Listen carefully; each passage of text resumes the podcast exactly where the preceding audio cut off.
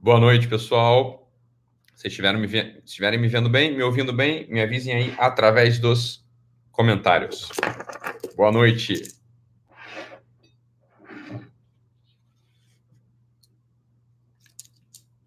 Beleza. Estão me ouvindo, pessoal?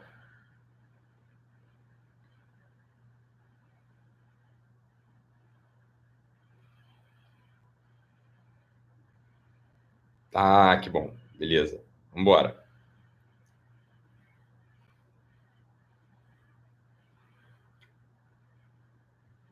Ótimo. Pronto. Então agora a pessoa está me escrevendo aqui que está me vendo bem, me ouvindo bem. Maravilha.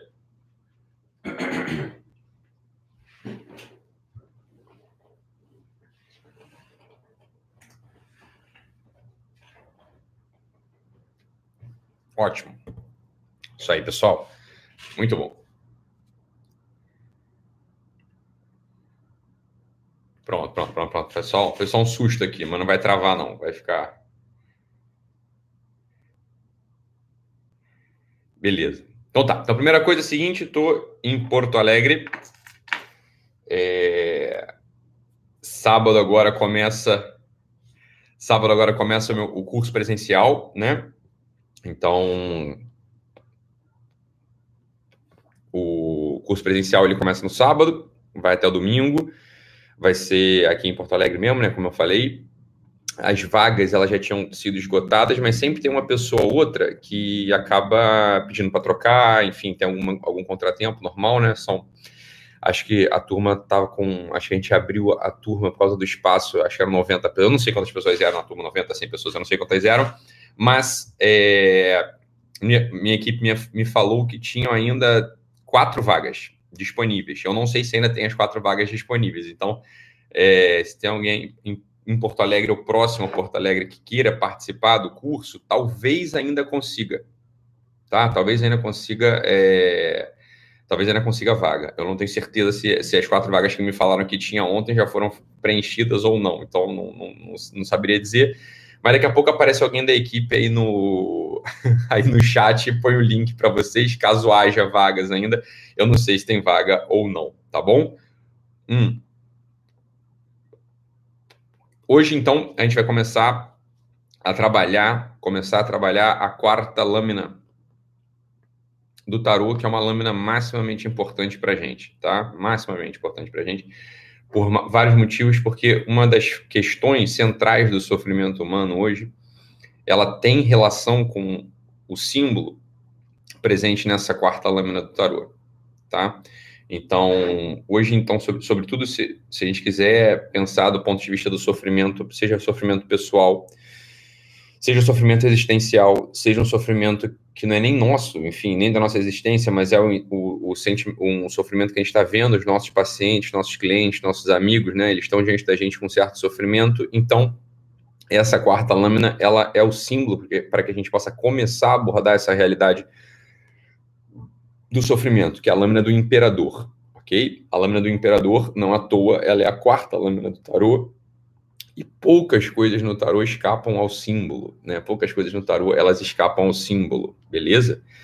É... A primeira, primeira coisa que eu queria falar antes de começar a live é como o pessoal, como os gaúchos, como o pessoal de Porto Alegre sempre me recebe bem. É um negócio assim impressionante. É... Eu amo essa terra aqui e cheguei um pouco antes, né? Não cheguei, em geral, eu chego na véspera do curso, eu precisei chegar um pouco antes aqui em Porto Alegre e, enfim, para questões né, é, profissionais. Então, cheguei um pouco antes e circulando aqui pela rua, pelas ruas de Porto Alegre. Uma hora eu sentei ali numa praça para poder fazer um pouco da minha meditação e, enfim, responder uns stories também para vocês aí. E apareceu um monte de gente. Acho que o pessoal foi reconhecendo a praça na qual eu estava e começou a aparecer gente lá para sair do trabalho, saiu de casa.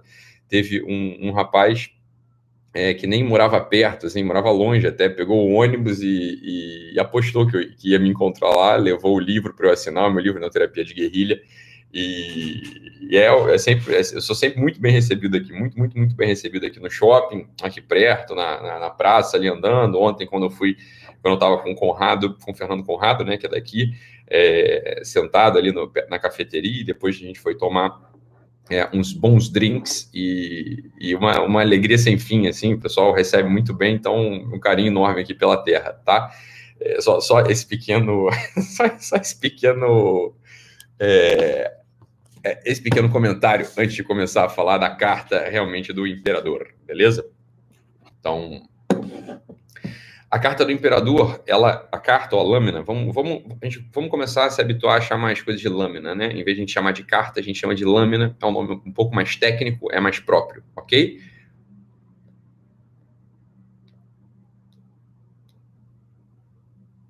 Então a gente vai falar agora da, da, da quarta lâmina do tarô, que é uma lâmina que se você parar, se você estiver com essa lâmina aí na sua mão, você vai notar algumas coisas nela né, nessa lâmina. Você talvez não note em primeira mão, assim, você não vai conseguir entender ali o porquê que a gente vai fazer uma ligação direta, direta com o sofrimento humano e essa lâmina, porque parece um paradoxo, parece inclusive uma contradição, parece que fala assim, ah, então você está vendo errado, porque como é que o imperador pode ser o símbolo do sofrimento, né? No final das contas, o imperador ele está no topo de tudo, né, o símbolo que a gente tem, a ideia que a gente tem do imperador, né, dos imperadores romanos, dos imperadores é, de, de, grandes impérios ocidentais, orientais. Não sei se melhora a luz assim ou piora, sei lá. Assim fica muito azul. Vou deixar assim amarelinho. É, a ideia que a gente tem dos imperadores orientais, ocidentais, enfim, são, são sujeitos enormes, gigantes, são sujeitos que estão é, por cima de tudo, são sujeitos que dominam e aqui vai a nossa primeira grande dicotomia do dia. Tá? A nossa primeira grande dicotomia, a primeira grande meditação que a gente vai precisar fazer para poder acompanhar direito aqui essa aula é a seguinte: é uma primeira grande diferença entre poder e autoridade. Quando a gente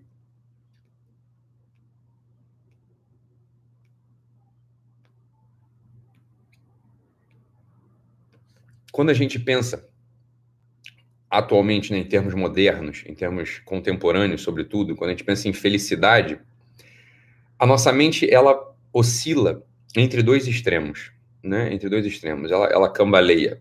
Ela não tem muita certeza de como a gente pode recolher a felicidade possível nesse mundo ou do que, que é a felicidade, ou do que se trata a felicidade possível nesse mundo. A nossa mente ela vai cambaleando, ela vai tentando tatear e ela acaba oscilando, nunca conseguindo chegar a uma resposta muito correta. De tal modo que aqueles sujeitos que têm um temperamento mais enérgico, aqueles sujeitos que herdam uma certa força, aqueles sujeitos que têm uma herança, por assim dizer, é, de personalidade, ou uma herança, é, perdão, uma herança de caráter, ou uma construção de personalidade, porque a, a vida os fez mais fortes, esses sujeitos eles vão tender a, vão tender a associar o conceito, a noção de felicidade com a ideia de poder, tá? A ideia de poder. Então, assim, se eu tenho poder, é, se eu tenho poder, eu vou conseguir ser feliz. Essa ideia, ela não é uma coisa que você vai, você vai poder contrariar, ou você vai poder dizer que não, né? Se você tem uma personalidade desse tipo, né? Se você é um sujeito que tem é,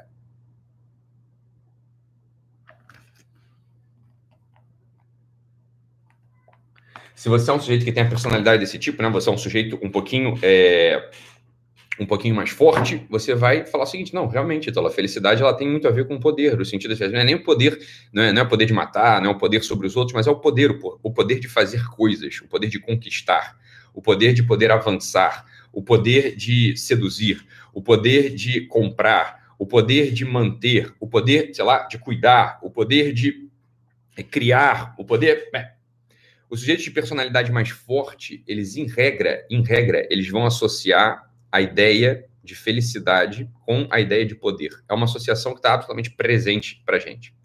Absolutamente presente para gente. Essa ideia ela não aparece à toa nas nossas cabeças. Essa é uma ideia que ela não nasce do nada, não veio do nada nas nossas cabeças. Bem, tem um sujeito, filósofos lá atrás, que já falaram um pouco sobre isso. Falaram assim, olha, é... tem um tipo tem um tipo de atividade nesse mundo, tem um tipo de atividade nesse mundo que leva o homem a um certo lugar, a um lugar que parece, parece que a alma repousa, que tem a ver com o poder. Quando, por exemplo, Platão falava do rei filósofo, né? Pô, rei filósofo, imagina só um sujeito que tenha mais poder, né? Na, na, cabeça do homem contemporâneo, assim. O sujeito, ele é rei e ainda tem a compreensão de tudo. Ou quando chega os alemães contemporâneos, né? Nossos, o Nietzsche, Schopenhauer, a ideia já estava lá, mas quando Nietzsche fala do Übermensch, né? Do super-homem, não entenda super-homem como aquele, como o super-herói, né? o sujeito da capa vermelha e da, da roupa azul. O Übermensch, ou o super-homem, do qual tratam esses filósofos alemães contemporâneos, é um tipo de homem que está para acima do bem e do mal. É um tipo de homem desconhecido pela média dos homens comuns, um tipo de homem que o homem vulgar, que o homem da rua, que o homem médio e não o super, né? o homem médio, o homem vulgar, o homem comum, ele não, não conhece, ele não sabe, ele não entende bem o que, o que é o Übermensch. E alguns sujeitos, eles chegam, eles chegam próximos a tocar nessa realidade da qual fala Nietzsche, da qual, fala, da qual já estava em germe Schopenhauer, que é a ideia de um sujeito que, bem, é, é um sujeito que tem tantas habilidades, tantas habilidades sociais. Vou dar um exemplo, né? Não é exatamente isso que está lá, mas vamos, vamos, vamos dar esse exemplo. Né? Um sujeito que tem tantas habilidades sociais, um sujeito que tem uma certa força de caráter, uma força de personalidade, um sujeito que é, conhece o que é para ser conhecido nesse mundo, que é o que a gente pode conhecer nesse mundo, não sei, o sujeito ele conhece realmente, ele tem um conhecimento um pouco superior ou bastante superior, o sujeito tem um, um conhecimento bastante superior às coisas comuns, às coisas triviais e às coisas superiores mesmo, então é um sujeito que ele, para ele, quase nada é mistério desse mundo, então é um sujeito que, bem, se precisar ganhar dinheiro, ele ganha, um sujeito que se precisar seduzir uma dama, ele seduz. Um sujeito que se precisar empreender, ele empreende. E ele vai tendo sucesso nessas tarefas, vai tendo sucesso nessas atividades. Ele vai conseguindo, ele vai conquistando, ele, vai, ele consegue, ele conquista esse tipo de coisa. Bem, mas não é só isso. O Übermensch, ele não é só isso. É um sujeito que ele, ele ao, ao conseguir fazer essas coisas, ao, ao, ao ter sucesso, por assim dizer, daqui a pouco a gente vai precisar falar do, do sucesso, né? É, vai precisar falar com mais precisão, sucesso, ao, ao ter sucesso nas atividades humanas, é como se ele retornasse a uma visão infantil, mas não infantil das criancinhas, mas uma visão infantil de um deslumbramento contente com o mundo. Um deslumbramento contente com o mundo. É como se, olha só, o sujeito ele já conquistou, ele está no topo. Veja, preste atenção, eu estou falando de uma realidade desconhecida para o homem vulgar. O homem vulgar ele não é assim. O homem comum, o homem normal, ele não é assim. O homem comum, o homem normal, ele ele tá, ele tem dificuldade, ele, ele, ele, empreende e não consegue, ele quer seduzir a dama e não consegue, ele quer fazer uma palestra e treme, ele quer, sei lá, é, ele não consegue fazer as coisas. Esse é o homem comum. A gente vai falar, a gente vai falar eu vou falar daqui a pouco do desejo de felicidade para o homem comum, tá? Eu estou falando aqui do desejo de felicidade para um sujeito que se destaca, para os sujeitos superiores, para os sujeitos que bem, tem uma, uma têmpera, tem uma têmpera de fato superior. Esse Ubermensch, quando ele toca realmente quando ele toca nessa realidade, quando ele toca nessa dimensão das conquistas e das realizações, ou seja, do poder, o sujeito pode de fato mais do que os outros. O sujeito ele de fato pode mais do que os outros. E tem gente que é assim, a gente não adianta. É, é, também, por outro lado, na, na, contemporaneidade, a gente vive numa falsa, numa fantasia, numa ilusão de que todo mundo é igual. É evidente que todo mundo é igual. É só você olhar para o seu amigo do lado, que tem muito mais dinheiro que você, é só você olhar para sua amiga do outro lado, que tem é, homens aos seus pés, é só você olhar para. A gente olha para a gente olha para os lugares, não é uma questão de inveja, é uma questão simplesmente de você olhar, observar e ver como é que as coisas são. Então, quando os sujeitos eles, eles tocam nesse topo, eles tocam aí, é natural que haja um retorno de infantilidade do olhar. O sujeito ele precisa, ele, ele tocou em tudo. Ele conquista tudo. Ele tem poder. Ele tem poder. Ele deveria fazer um retorno, e a maior parte deles faz um retorno a uma certa infantilidade. É assim, olha, começa-se a ver beleza naquilo que parecia. Bem, a matéria habitual da vida, começa a ver beleza num pássaro. Então, imagina um sujeito que tocou, sei lá, um sujeito que ele ele desejou a dama, ele desejou profundamente uma dama, desejou profundamente uma mulher. O sujeito ele, ele desejou uma mulher que parecia impossível, mas ele foi recolhendo as habilidades, ele foi demonstrando uma certa perícia e bem, a vida dele toda já acontecia e e de repente, numa conversa, no sol raiando com essa dama, ele vê um pássaro cantar, por exemplo. Né? E ele se. O, olhar dele, naturalmente, o olhar dela, naturalmente, depende. O Ibermensch não é só para os homens, é para as mulheres também, né? O olhar dessa pessoa naturalmente se desloca daquilo, porque, veja, aquilo ali já está conquistado. E é, é quase como se fosse necessário ele preencher de sentido, preencher de felicidade, preencher um vazio que volta a aparecer. E ele pode se maravilhar, pode se deslumbrar com um pássaro, por exemplo. Né? Um passarinho que pousa na árvore no meio daquela cena inteira. Ou um sujeito que está ali, que é um grande gestor financeiro, e tem bilhões na sua conta, administra bilhões, o sujeito ele está. É, enfim, ele está por cima de tudo. O sujeito ele tem um poder real no mundo, ele tem um poder verdadeiro no mundo. E é natural que ele comece a sentir um tipo de vazio. É um vazio. Ele começa a sentir um tipo de vazio. Ele volta a sentir um tipo de, de, de, de infelicidade. É, ou porque ele não se sente digno daquilo, ou porque simplesmente a coisa aparece, ele não sabe dar nome, ninguém o ajuda a dar nome àquela, àquela percepção que ele tem. Então, assim, como, como eu, isso, não é, isso já não é mais o Nietzsche descrevendo, isso é, isso é a nossa observação clínica para as pessoas que chegam lá, tá? Como eu, sei lá, essa pessoa de carne e osso, com essa história, eu posso ter tocado em tudo. Como é que eu posso ter tocado em tudo? Então ele precisa fazer um retorno. Então, um sujeito, imagina um gestor financeiro que tem tudo, tem tudo ao seu alcance. Ele faz um retorno e começa a se maravilhar com coisas que são absolutamente toscas. É, ou, ou são coisas que estavam passando despercebidas por ele. Ele volta a se maravilhar, de repente, com, sei lá, um hambúrguer que oferecem para ele. Ele volta a se maravilhar, de repente, com o olhar de um filho que acaba de nascer. Ele deveria fazer um retorno. Um retorno a, uma, a um certo olhar infantil diante da realidade. Diante da realidade.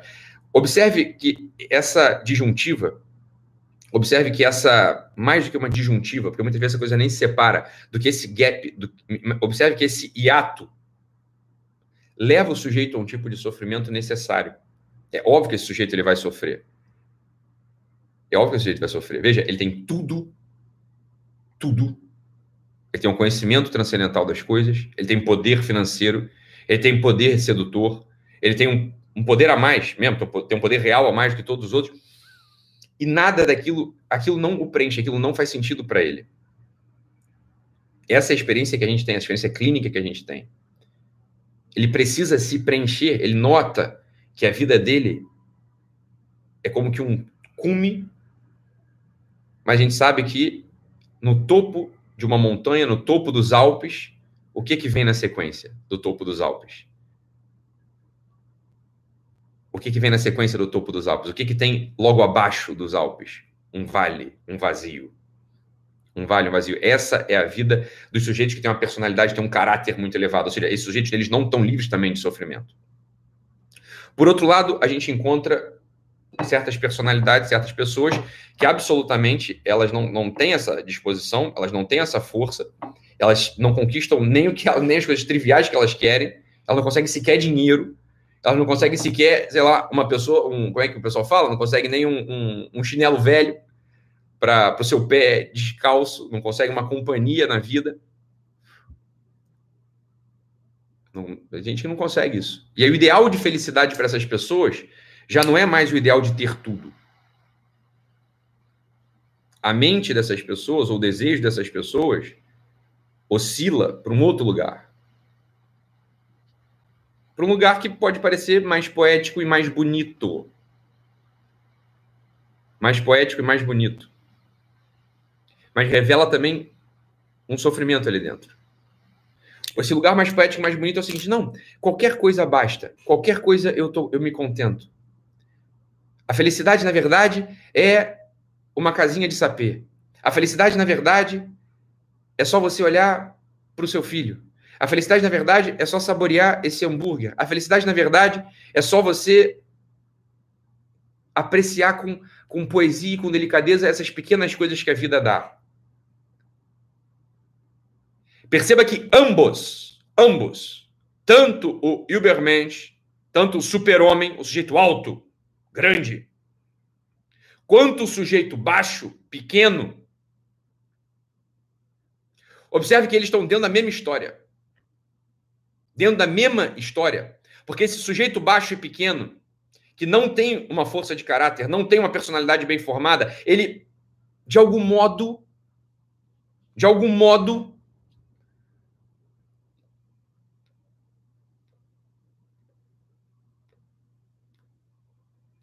ele parece mais instalado na realidade, mas a verdade é que se a gente olhar clinicamente também para todos, para todos esses sujeitos, a gente sabe que no fundo da alma deles tem um olhar para o topo. Eles sabem que eles estão no vale, mas tem os Alpes lá em cima. E há homens que estão no, nos Alpes. Há homens que estão nos Alpes. Veja que, veja que maravilha. Veja que maravilha, veja que beleza é o coração e a alma humana. Ambos estão dentro da mesma realidade. O sujeito que está embaixo, por mais que ele se delicie e ele entenda que aquilo ali pode trazer felicidade, há nele também um buraco, há nele também um vazio, há nele um desejo de preencher. Olha que interessante isso. O vazio desse sujeito que está embaixo é o vazio de poder, de poder preencher. E o vazio do sujeito que está em cima, ou seja, aquele que tem poder, é o vazio de ser preenchido.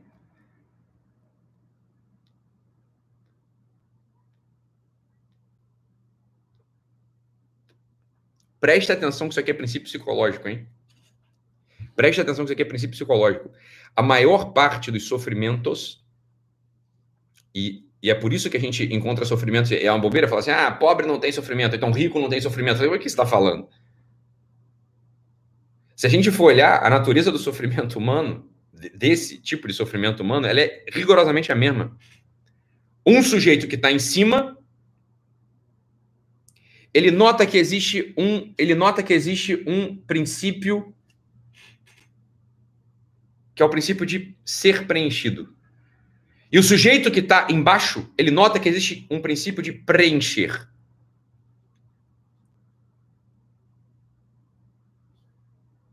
Isso é princípio psicológico, hein? Quando você está atendendo um sujeito no consultório, quando você está vendo um amigo, quando você está olhando uma história de sofrimento, ouça, ouça, você pode tentar ouvir a história por esse lado.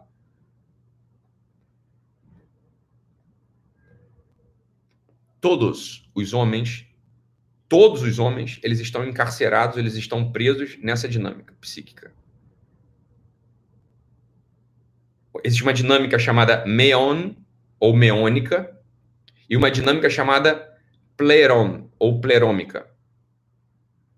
Tá? O meon o meon é o nada. E o pleron ou pleroma é a plenitude no homem concreto, preste atenção nisso aqui. O homem concreto, o homem concreto, eu e você, o homem de carne e osso,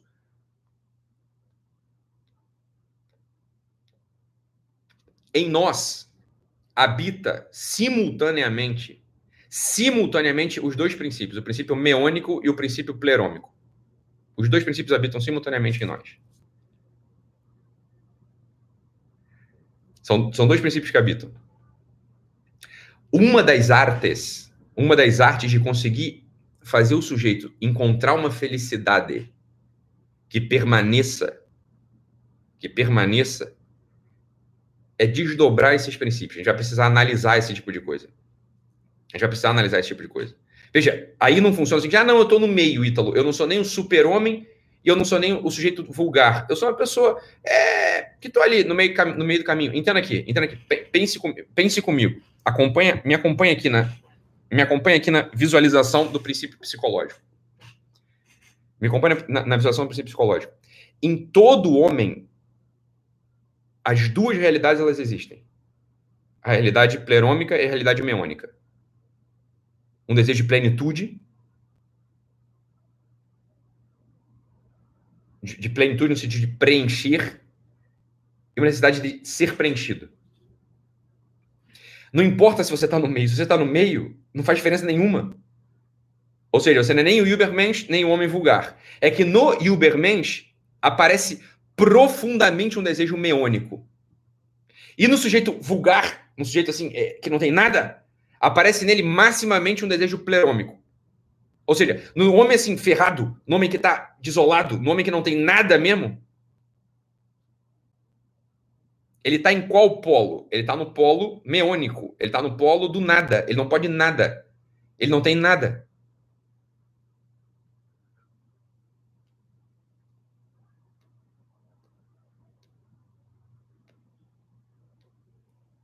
É claro que nesses sujeitos os sofrimentos eles são muito mais agudos. Eles são agudos. São muito mais agudos. Tá? A maior parte dos homens não está nem no extremo nem no outro. A maior parte dos homens está no meio do caminho. A maior parte dos, dos, dos homens está no meio do caminho. A maior parte, a maior parte dos homens é assim, ó. Bem, é assim, eu sei que eu preciso de um pouco de amor, eu sei que eu preciso ser um pouco preenchido e não recebo. E eu sei que eu preciso de um pouco de poder. Eu preciso preencher, eu preciso enfiar, eu preciso conquistar.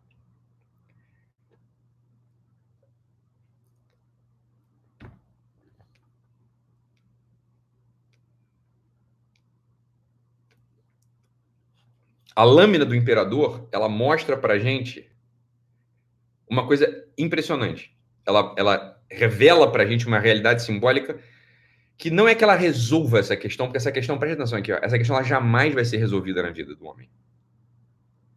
O homem, enquanto caminha por esse mundo, sempre vai ter os dois princípios nele. Os dois princípios nele. O princípio plerômico e o princípio meônico. Ambos. O princípio de ser preenchido e o princípio de poder, o princípio de preencher. O meon, o do nada, o nada, e o pleron, a plenitude.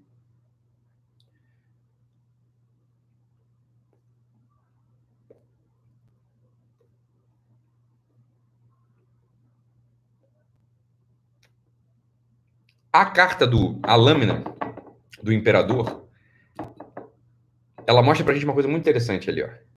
Ela dá um, um tipo de solução ela dá um tipo de solução para coisa. Por que, que, ela dá uma solução? Porque se a gente olha para a lâmina do imperador, repare bem na lâmina do imperador. O que, que o imperador tem? Em primeiro lugar, se a gente for reparar na lâmina do imperador, se a gente reparar na lâmina do imperador, o, o imperador ele está encostado no seu trono, mas não está sentado. Ele está com uma perna apoiada no chão e uma perna cruzada sobre a outra. Ele tem um cetro. E o escudo, lembra do escudo da imperatriz, que a imperatriz usava? Esse escudo está apoiado no trono. Na lâmina do imperador ainda não há séquito, não há condes, duques, bobos da corte, serviçais. Não há nada disso. O que que há ali? Qual é o séquito? Quem são os nobres que acompanham esse imperador? Quem que está ali ao lado desse imperador? Ao lado do imperador está um mato, tem uma, uma um, um, terreno inculto, um terreno não cultivado, o céu e a terra. Sequer o imperador, sequer o trono desse imperador está dentro de um palácio. Olha que coisa interessante. a postura do imperador, ela indica algo para gente. E o imperador entenda.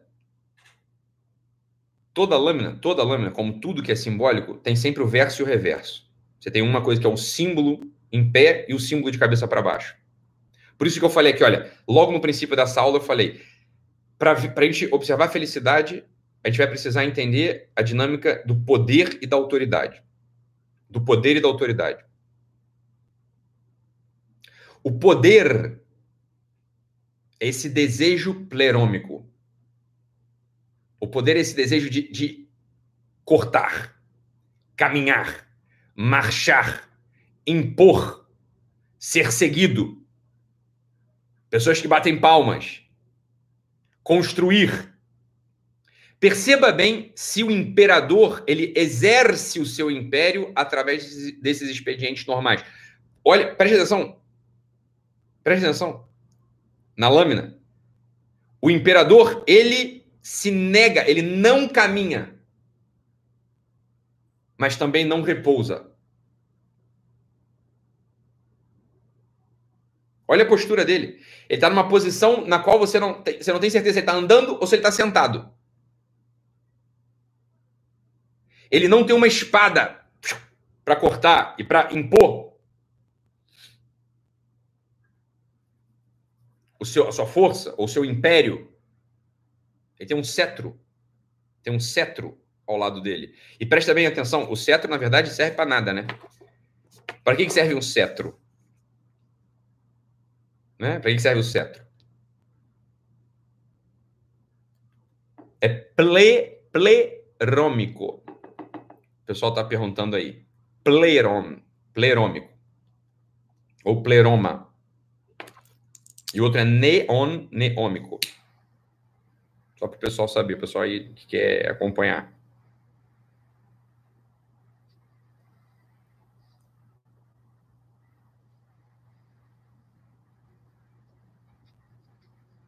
O imperador, então, ele não. Presta atenção. O imperador ele não exerce o seu império através do poder.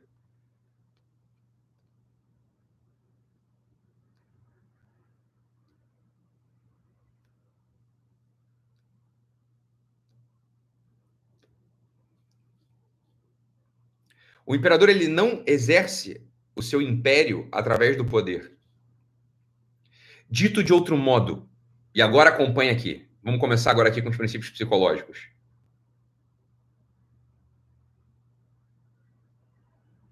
O poder real nesse mundo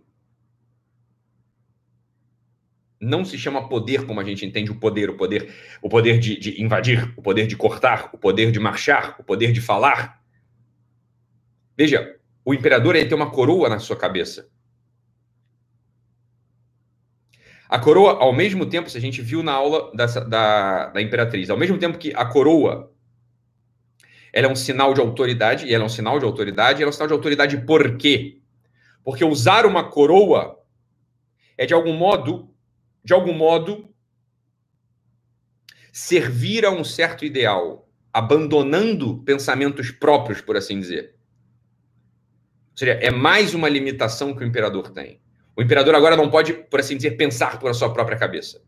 O imperador não pode andar com as suas próprias pernas. O imperador não pode cortar com o seu próprio braço.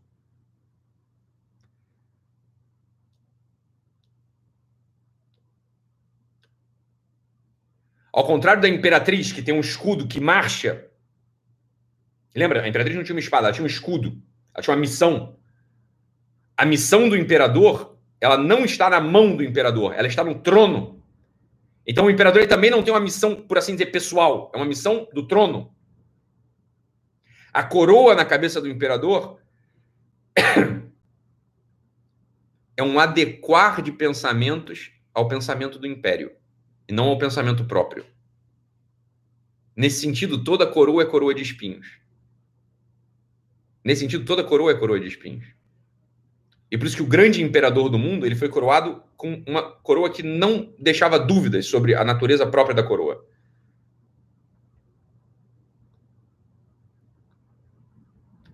Não é como ele diz, não se faça a minha vontade, mas a tua, meu pai. Por isso ele é coroado perfeitamente. Ele é coroado com o símbolo perfeito, com a coroa perfeita, que é a coroa de espinhos. Né? O Cristo, estamos falando do Cristo aqui. Ele está falando do Cristo. Então aqui vai um princípio, esse aqui é um princípio psicológico. A autoridade, ou seja, a autoria, a gente só é autor da nossa própria vida. E todo sofrimento, preste atenção nisso aqui, todo sofrimento ele aparece, todo sofrimento ele aparece da falta de autoridade. Quando o sujeito ele olha para a própria vida e não se reconhece autor da própria história, autor da própria vida. A lâmina do tarô, ela tenta harmonizar esses dois princípios, porque veja bem, olha só, se o sujeito ele tem muito poder, se ele tem um poder, olha que coisa curiosa, ele não é autor. Ele não tem autoridade. o poder, este poder, o poder da espada, o poder de marchar, o poder de pensar, o poder de ter uma missão pessoal. Olha, olha, olha que coisa louca que a gente está vendo aqui. Isso que o mundo chama de poder hoje, ou de sucesso, isso leva o sujeito a contemplar, a desejar, a olhar para um abismo de sofrimento do vale que está diante de si, ele está no topo do Alpe. Ele olha ali para aquele vale e precisa retornar a um tipo de vazio neômico. Foi instilado, foi, foi, foi infundido, foi enxertado na cabeça do homem contemporâneo que a felicidade ou que a realização ela se dá quando você marcha pelas próprias pernas, quando você pensa pela própria cabeça, quando você tem a sua própria missão, quando você tem o seu próprio propósito, quando tudo isso acontece dentro de você. É, é verdade, tá bom. Quando tudo isso acontece dentro de você, você vira o Übermensch. E você volta a experimentar uma dor e um sofrimento que em nada tem a ver com a felicidade.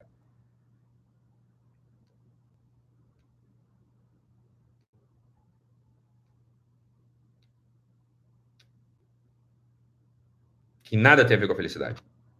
E quando o sujeito está lá embaixo, bem, para ele está muito claro que ele não é feliz, ele está fingindo que ele é feliz. Ele está fingindo. Falta nele um monte de coisa.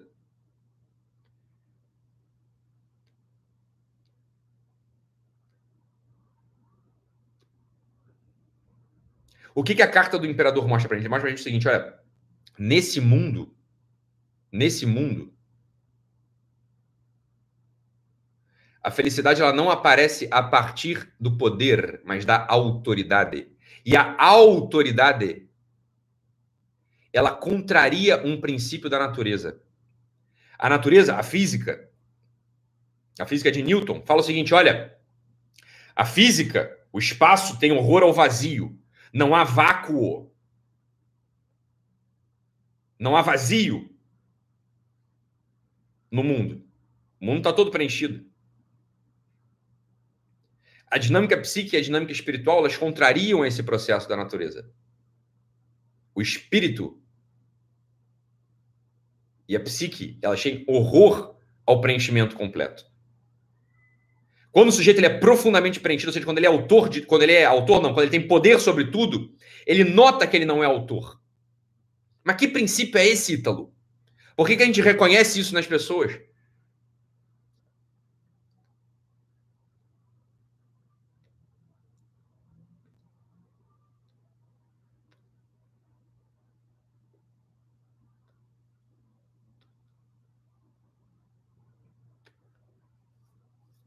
A autoridade, portanto, veja que coisa curiosa. A autoridade, portanto, ela exige uma coisa chamada liberdade ou vazio. A gente só pode ter liberdade. Olha, olha, isso todo mundo vai entender poeticamente, mas na prática, a gente só pode ter liberdade diante de um tipo de vazio. Só que a gente só pode ter liberdade se a gente também agir diante desse vazio. Ou seja, o total poder, o total preenchimento, ele tira a liberdade. E a total incapacidade, a total falta de ação, ela também tira a capacidade.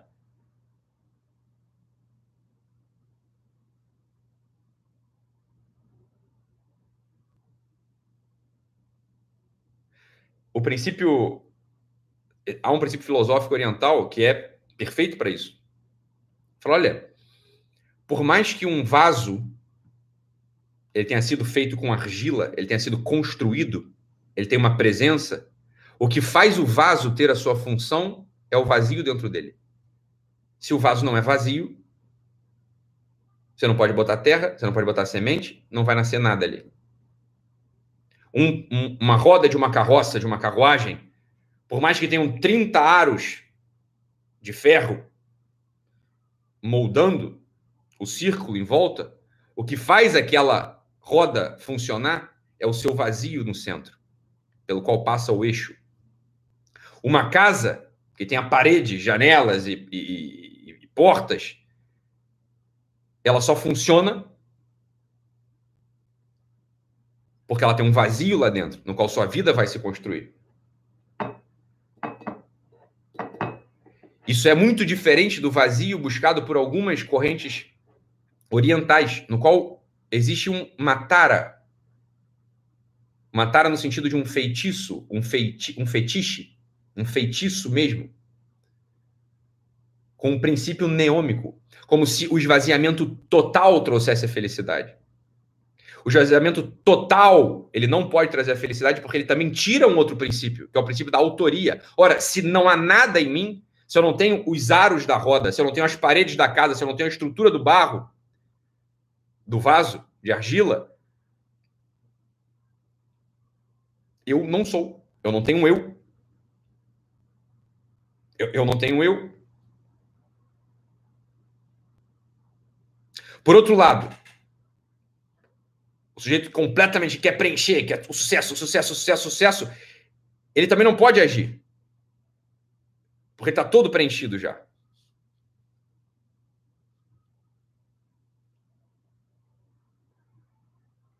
Por isso que a carta do tarô, a, a, a, a, quarta lâmina do tarô, ela indica precisamente qual seria o ajuste do homem diante dos dois princípios. Olha, por que, que o imperador ele impera? Por que, é que ele tem autoridade? Por que, que ele tem autoria? Porque ele consegue articular dentro de si, ele consegue articular dentro de si essas duas dimensões perfeitamente.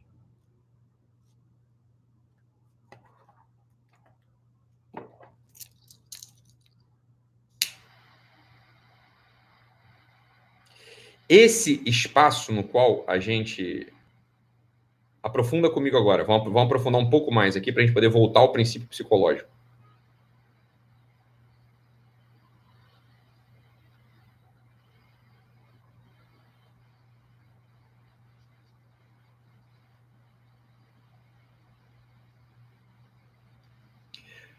Todo sofrimento aparece a partir da falta de autoridade. E a falta de autoridade, ela aparece quando o sujeito ou está completamente vazio, ou está completamente, tá completamente cheio.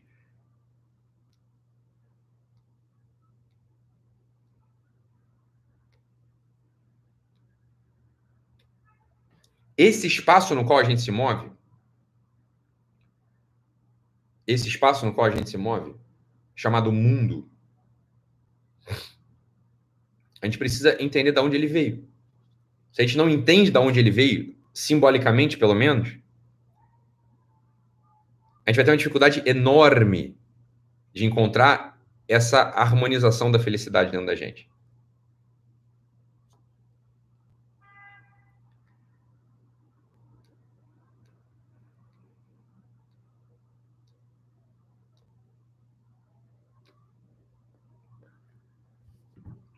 Veja, e aqui a gente não, não pode ter nenhum tipo de. A gente não pode ter nenhum tipo de respeito mesmo. A ciência contemporânea, que, que diz, por exemplo, que o mundo veio, sei lá, do Big Bang. Flora, de onde veio o Big Bang? Essa é uma pergunta que, que não é uma pergunta material, você está entendendo? Essa não é uma pergunta material. De onde veio o mundo? Esse espaço no qual a gente se move, chamado mundo, preste atenção que isso aqui é fundamental. Preste atenção nisso aqui. Isso aqui é um dos centros da aula. Preste atenção nisso aqui.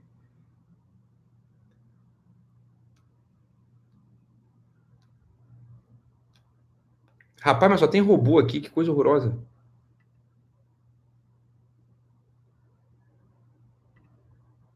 Que coisa horrível.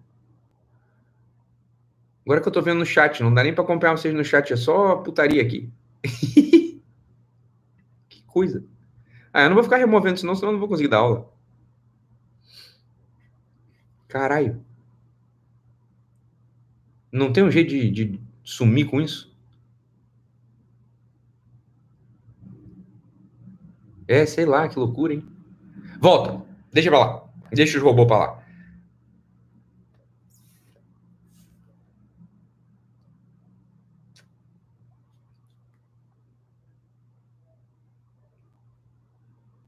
Caramba. Não, não vou bloquear, vou ficar bloqueando um a um, vou tocar e pronto, né? vou tocar aula e pronto. Ó. Esse espaço esse espaço no qual a gente se move, chamado mundo, a gente não consegue encontrar uma explicação para ele se a gente olhar por, pelos olhos só da matéria. Porque no limite a gente vai precisar perguntar, mas de onde veio isso? De onde veio isso? Olha a profundidade do assunto.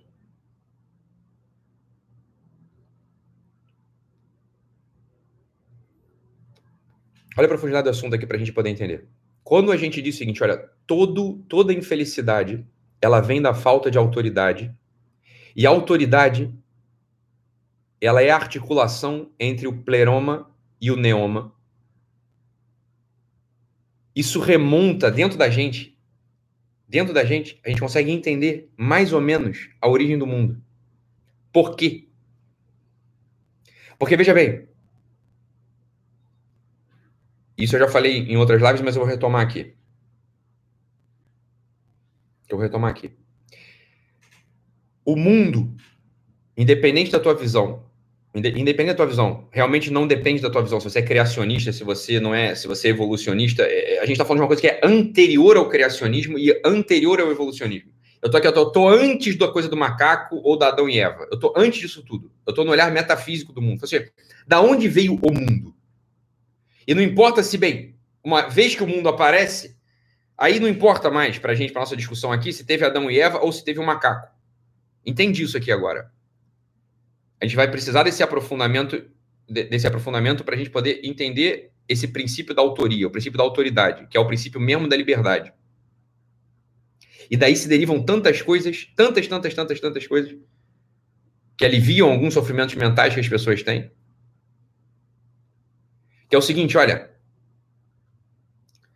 para poder haver esse mundo no qual a planta cresce, no qual os homens amam, no qual as pessoas morrem, no qual há sofrimentos e esperanças, no qual há pedras, esse mundo no qual ao sol que nasce se põe. Entenda uma coisa, esse mundo é um mundo no qual as coisas vão acontecendo, não é isso? As coisas vão acontecendo. Ou seja, aquelas coisas que podiam acontecer, elas acontecem. E algumas que não podiam também não acontecem, claro. Existe uma coisa nesse mundo chamada potencialidade. Pode acontecer coisas nesse mundo. Não é assim? Entenda, esquece, esquece a coisa assim, esquece, é, esquece a religião para começar. Só pensa como é que o mundo é. O mundo não é assim? Bem, eu posso levantar e ir embora você pode desligar a, a, a, o aparelho aí e, e, parar de ouvir aula. Eu posso continuar aqui dando aula, você pode continuar aí assistindo. A gente está no universo no qual as possibilidades podem virar atos. Elas podem vir a ser atos. Elas podem acontecer. Pode sair da potência e ir ao ato.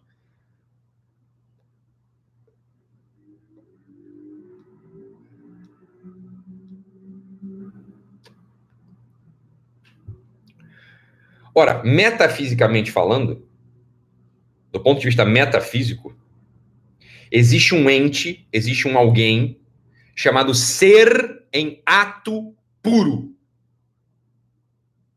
O ser em ato puro, que as religiões costumam chamar de Deus,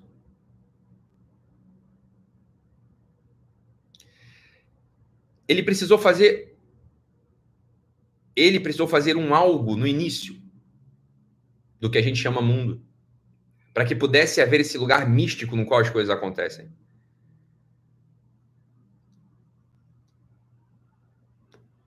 Preste atenção. O ser em ato puro, ele precisou recuar e deixar um espaço vazio. O ser em ato puro, quando ele recua, ele deixa um espaço vazio. Dito de outro modo, a criação do mundo não pode ser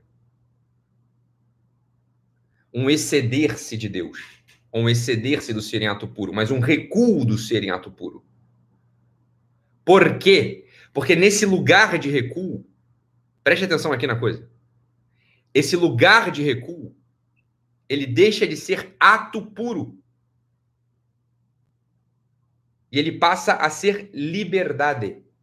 Ele passa a ser potência que pode virar ato. Ele passa a ser uma coisa que não era, que pode agora ser.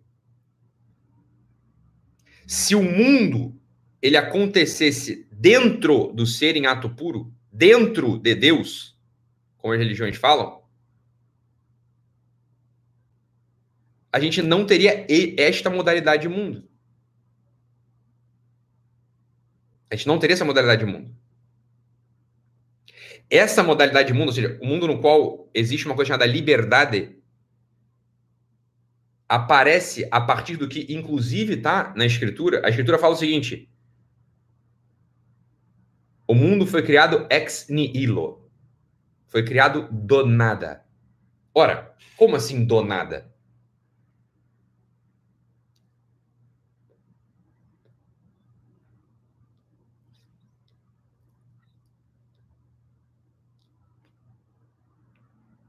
Porque houve um recuo. O ser em ato puro, ele precisou deixar um espaço. Esse espaço é o que a gente chama de mundo. Esse espaço, preste atenção que, que, que bonito isso aqui. Esse espaço é um lugar místico no qual acontece a liberdade. No qual acontece a liberdade. Dito de outro modo, o primeiro imperador ou seja, o primeiro imperador, aquele que governa sem espada, aquele que governa sem marchar, aquele que governa com uma coroa de espinhos na cabeça, o primeiro imperador do mundo foi o ser em ato puro. Que abdica da espada, que abdica do, do, do marchar, que abdica, inclusive, de ter um secto formado. Ele recua um dos, então preste atenção aqui, um dos grandes princípios de sofrimento do homem contemporâneo vem da ideia do Deus Todo-Poderoso. Fala, Ítalo, mas, mas como assim Deus não é todo-poderoso? Eu sempre aprendi que Deus é todo-poderoso. O pastor me falou que Deus é todo-poderoso. Rabino me falou que Deus é todo-poderoso. O padre me falou que Deus é todo-poderoso. Na Bíblia está achando que Deus é todo-poderoso. O que, que você está falando?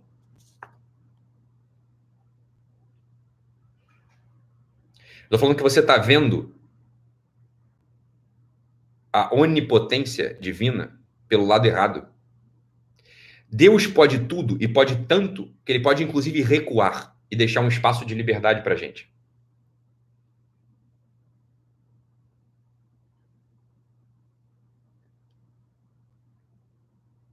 Um dos grandes poderes de Deus, ou talvez o maior poder de Deus, seja ter dado o mundo para a gente poder existir.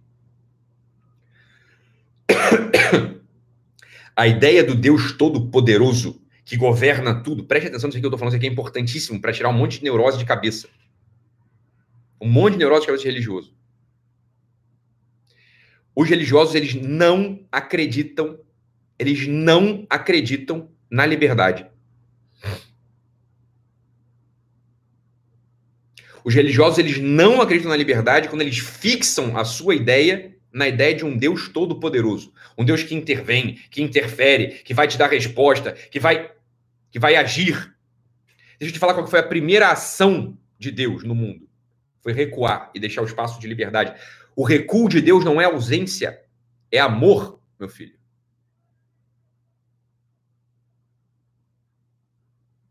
É amor. Porque você só pode ser autor, atenção, só pode haver um eu que fale em primeira, o teu eu que fale em primeira pessoa, se você é autor. Se você não é autor, não tem eu. E só pode, você só pode ter autoridade se você tem liberdade.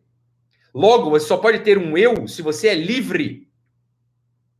Se a onipotência divina, se a omnipotência do ser em ato puro invadisse todos os recantos, não haveria o mundo dos homens. O homem seria outra coisa, não seria isso que está aqui na nossa frente agora.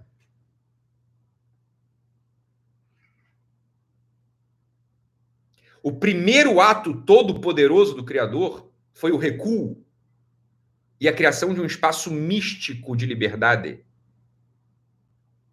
Esse espaço místico de liberdade, esse espaço místico de liberdade é o que a gente convenciona chamar de mundo.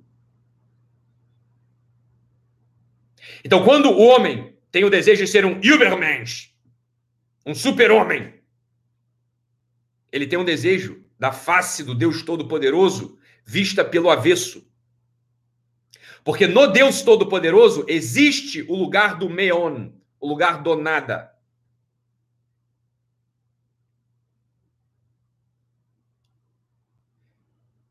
E pode haver homens ainda mais fracos, homens que abdicaram da condição humana.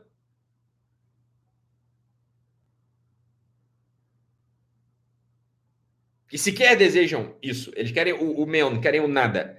Eles querem assim, ó, eu quero o nada, eu quero a coisa antes da criação. Eu quero assim, eu, quero que eu prefiro que não houvesse gente, que, que eu não existisse. Eu prefiro que eu não existisse.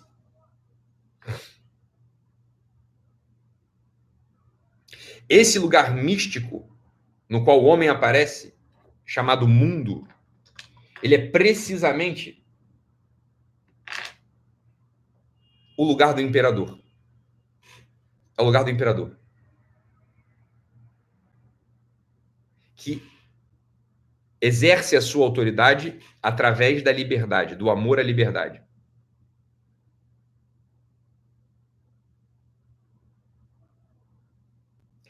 O amor, já, já dei a pista aqui. O ato de autoridade, portanto, é um ato de amor. A autoridade, ela só acontece no amor. Quando o sujeito ama a vida dos outros, que está se fazendo diante de si. Só há um jeito de equilibrar o pleroma e o meon. Não é através do Übermensch e não é através da, do esvaziamento total do ser.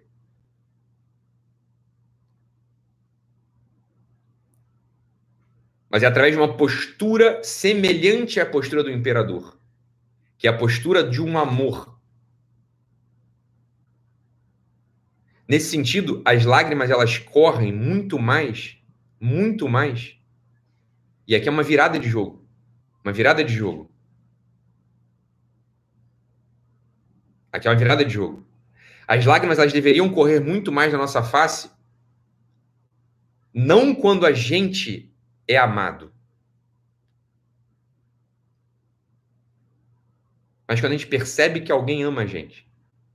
Quando a gente percebe que tem um coração na nossa frente expandindo, aumentando, se desdobrando, se derramando, suportando, olhando.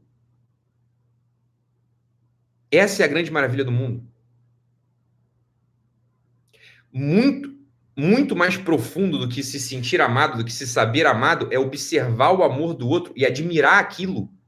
Aquilo é o exercício do imperador. virando o jogo de novo. Portanto, muito mais do que ser amado, a autoridade, a liberdade, portanto, da vida, ela acontece quando a gente ama. Quando a gente ama.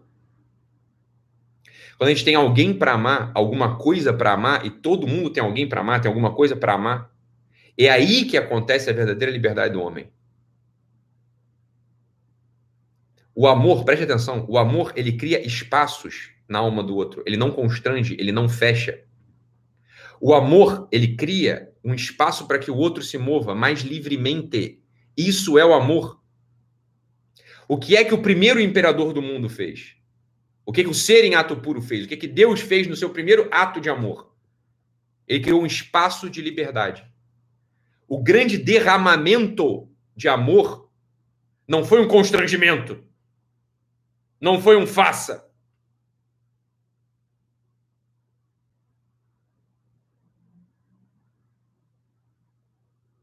Mas foi a criação de um espaço místico. Foi a criação de um espaço místico na qual a liberdade acontece. O que é ter autoridade, portanto, nesse mundo? E a autoridade é a única coisa que gera lei e gera atração, é a autoridade. O que, que é autoridade, portanto? autoridade é amar o outro de tal modo que você cria espaços de liberdade na vida dele. Todo o resto, dinheiro, poder, sedução, ou então o contrário, né? Um esvaziamento, um não pensar em nada, um, sei lá, confundir-se com a natureza. Nada disso, nada disso gera felicidade. Isso não gera felicidade porque isso não gera autoria.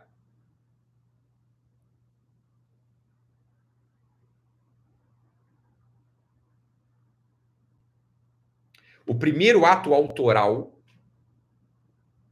ele aparece a partir do amor. E o amor, ele se exerce na liberdade.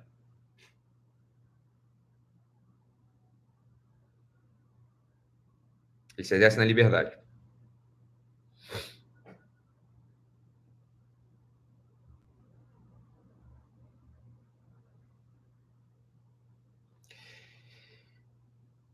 Esse recuo do ser em ato puro,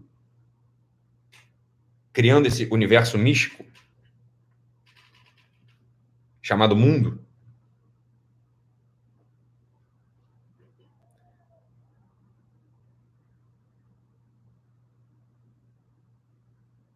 permite que esse mesmo Deus, em algum momento da história, tome a forma humana, e você não precisa pensar isso religiosamente, você pode pensar isso arquetipicamente, se você quiser.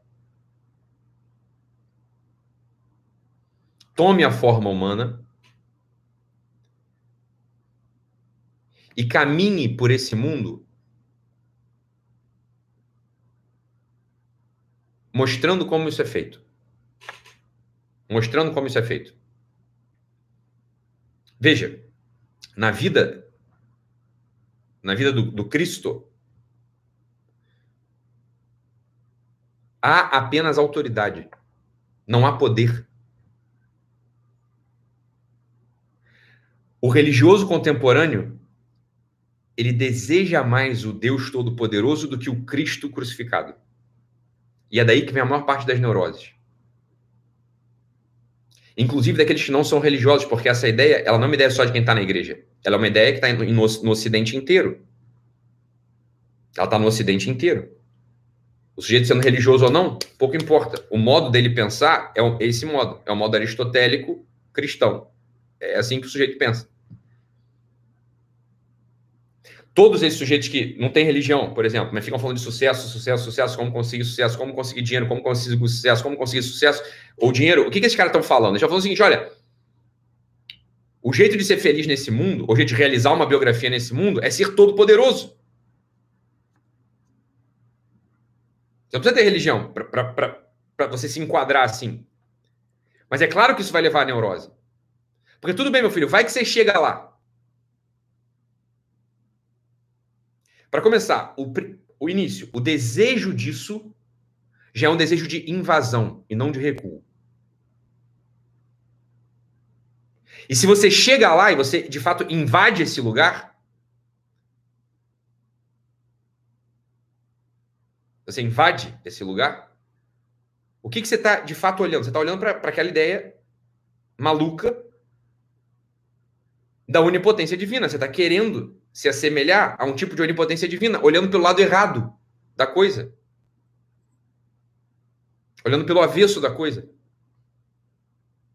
O cristão ou o religioso contemporâneo, ele tem mais desejo da onipotência divina do que da paixão e morte do Cristo na cruz. Porque na paixão e morte do Cristo na cruz, fica claro para gente algo que fere, que fere o homem. Porque lança o homem numa barafunda, num, num abismo, chamado liberdade, meu filho. Chamado liberdade.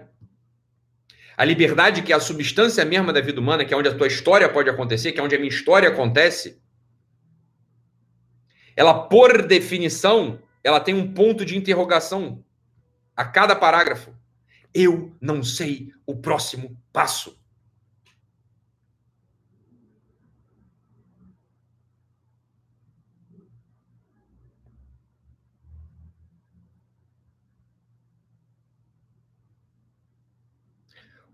O Cristo crucificado, ele mostra precisamente essa imagem do imperador.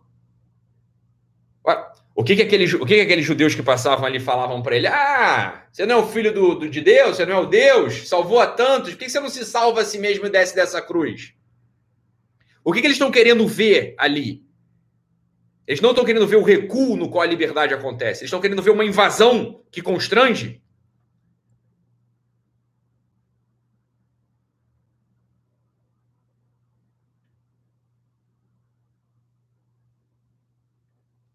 Naquela inscrição, quase que. Naquela inscrição de Pilatos, na plaquinha que está em cima da cruz, da crucifixão, que é quase como que uma paródia, assim, é, de mau gosto, é quase como que uma piada. Ali está a perfeição. Ali está a perfeição do Deus. Que ao mesmo tempo é um nazareno e é rei. Aquela piada de mau gosto feita por Pilatos. Aquela piada de mau gosto feita por um homem que queria poder. Ué, Pilatos era um procurador romano, ele tinha alguma inspiração de poder. sem compreender nada e desejando apenas o poder, ele deixa ali para gente uma inscrição perfeita que harmoniza o pleroma e o meoma. E o meon. Nazareno e rei. Ora, Nazareno. Alguma coisa pode vir, pô, de Nazaré. Nazaré, porra, Nazaré, essa última cidadezinha da Palestina, uma, uma, né, uma vila, não tem nada que, não vem nada de lá.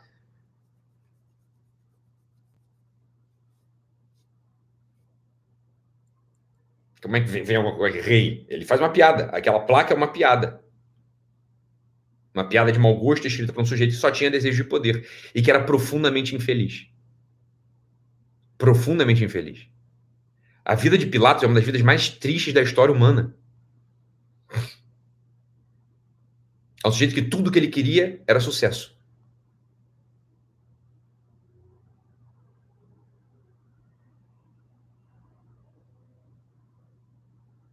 Tudo que ele queria era sucesso. Ele faz uma piada de mau gosto que revela pra gente a natureza mesma dos humanos aqui. Revela a natureza mesma do imperador, por quê? Porque aquela piada, aquela piada de mau gosto, aquela inscrição que parece pra gente quase que blasfema, Acontece o seguinte, olha, aquele nazareno que morreu crucificado,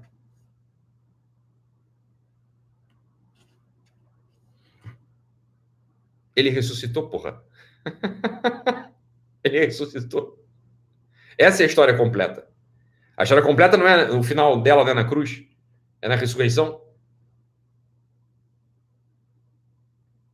Como quem diz, só haverá sentido para o sofrimento, só vai haver uma ressurreição. O sofrimento ele só pode ser aplacado nesse mundo a felicidade ela só pode ser encontrada nesse mundo, seja, a ressurreição da verdade em cada coração, ela só pode ser aplacada nesse mundo se a gente conseguir articular perfeitamente o Nazareno e o Rei.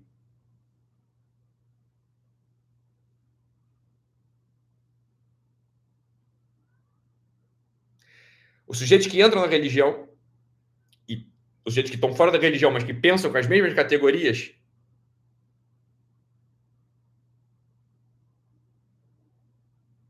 que pensa na minha categoria, categoria do sucesso, categoria da felicidade, categoria de ter muitos filhos, sei lá, porra, de categoria de, sei lá. O que, que eles estão querendo? Eles estão querendo só o rei. Eles estão querendo ser só rei. Eles não entenderam que precisa ser imperador, e o imperador ele só exerce o seu império deixando um espaço imenso de liberdade. Essa liberdade essa liberdade ela já havia sido anunciada como um princípio que foi pouco ouvido e que poucos ouvem e que mesmo aqueles sujeitos que ouvem e pregam, eu não sou um pregador, eu sou só um professor, né, psiquiatra. Eu sou zero pregador, né? Não, não, não, não sou de igreja nenhuma, né?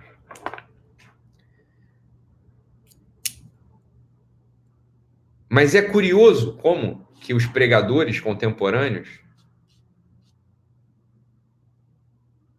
eles deixam passar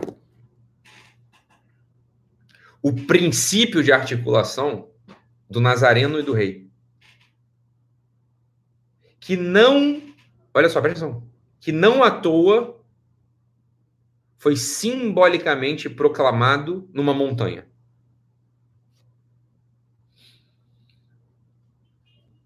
Na montanha, veja, não são os Alpes, é uma montanha. E quem já foi lá na quem já foi lá sabe, mas não é nem uma montanha tão alta assim. É um o sermão da montanha. A montanha é um lugar privilegiado no qual você vê o topo e o vale. Você vê o Nazareno e o rei.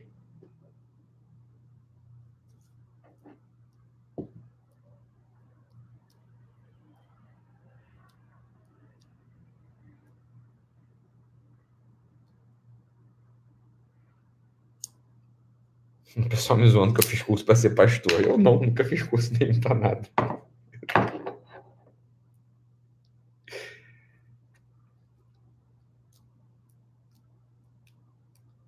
No Sermão da Montanha está esse princípio. O que, que o Sermão da Montanha fala?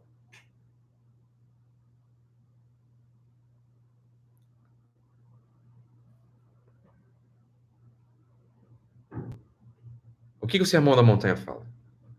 Quem lembra do Sermão da Montanha? Quem lembra do Sermão da Montanha?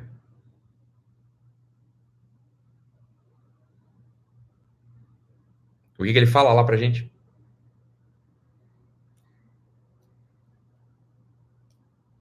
Quais são as bem-aventuranças?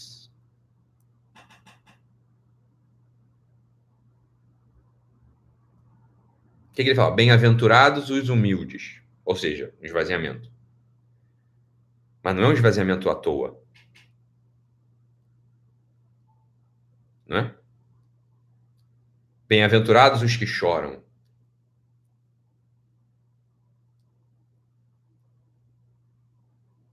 E lembra do choro? Que a gente já falou numa aula passada, numa aula passada? O choro, a lágrima, ela é necessária para polir esses olhos que vão acumulando terra, que vão acumulando fuligem, que vão acumulando poeira e não nos deixam ao mesmo tempo enxergar e refletir. Porque é isso que um olho humano faz. Quando a gente olha para um olho humano polido, E é raro isso, mas às vezes a gente encontra pessoas assim. Quando a gente olha um olho humano polido por lágrimas, não é verdade que a gente viu uma coisa diferente? Ou seja, quando a gente olha um olho humano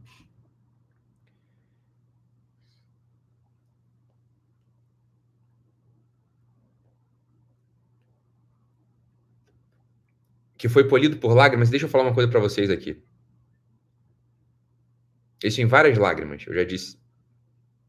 Tem a lágrima da tristeza, tem a lágrima do sofrimento, né? tem a lágrima da alegria.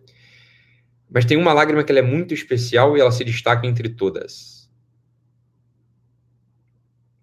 É a lágrima que aparece mansa e serena no olho daquele que está contemplando um outro coração que se expande e ama. Que, quem já teve essa experiência?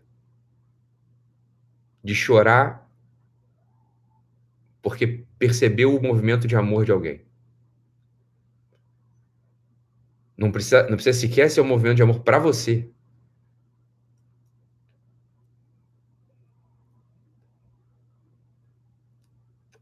Bem-aventurados os que choram. Qual é o choro mais digno nessa terra? Bem, não estou dizendo que não é para chorar quando dói. Quando dói, a gente chora. Mas quando a gente olha, por exemplo, né, eu vi uma foto esses dias.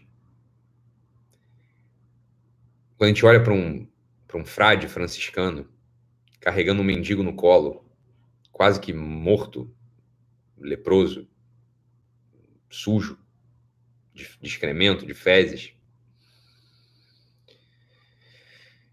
Quando a gente olha para alguém amando e a gente chora,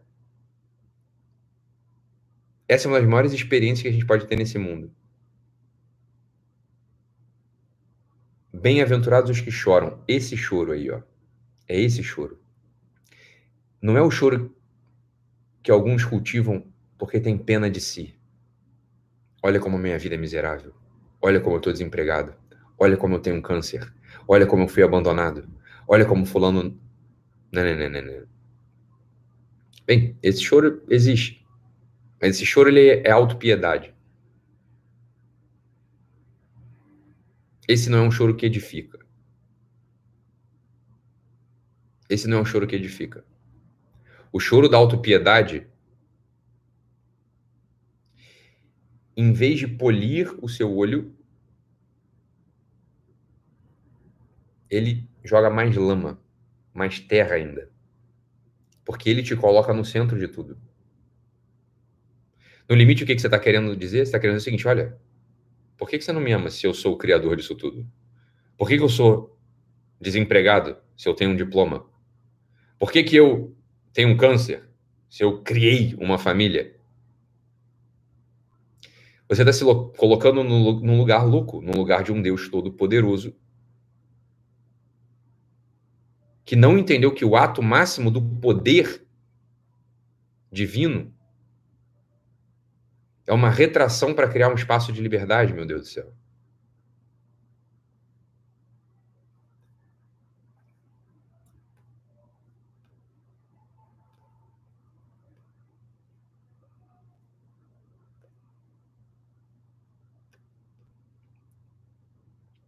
Todas as intervenções divinas em guerras, que é que a gente lê no, no Pentateuco, no Antigo Testamento, elas são nada perto da morte do Cristo na cruz, do recuo. Elas são nada perto do espaço para a criação desse mundo místico no qual a gente vive. Esse choro, então, que a gente chora, e a gente chora porque a gente é assim, né? Porque se sente injustiçado, porque descobriu uma doença incurável, porque foi abandonado, porque, sei lá, tá com dificuldade financeira. Esse não é o choro da bem-aventurança. Bem-aventurados os que choram diante da contemplação de um amor maior do que tudo que a gente podia imaginar. Do que a gente podia fazer. Do que a gente podia amar. Quando a gente olha para alguém amando, para alguém se derramando em amor, para alguém que abandona tudo e vem acudir a gente, que é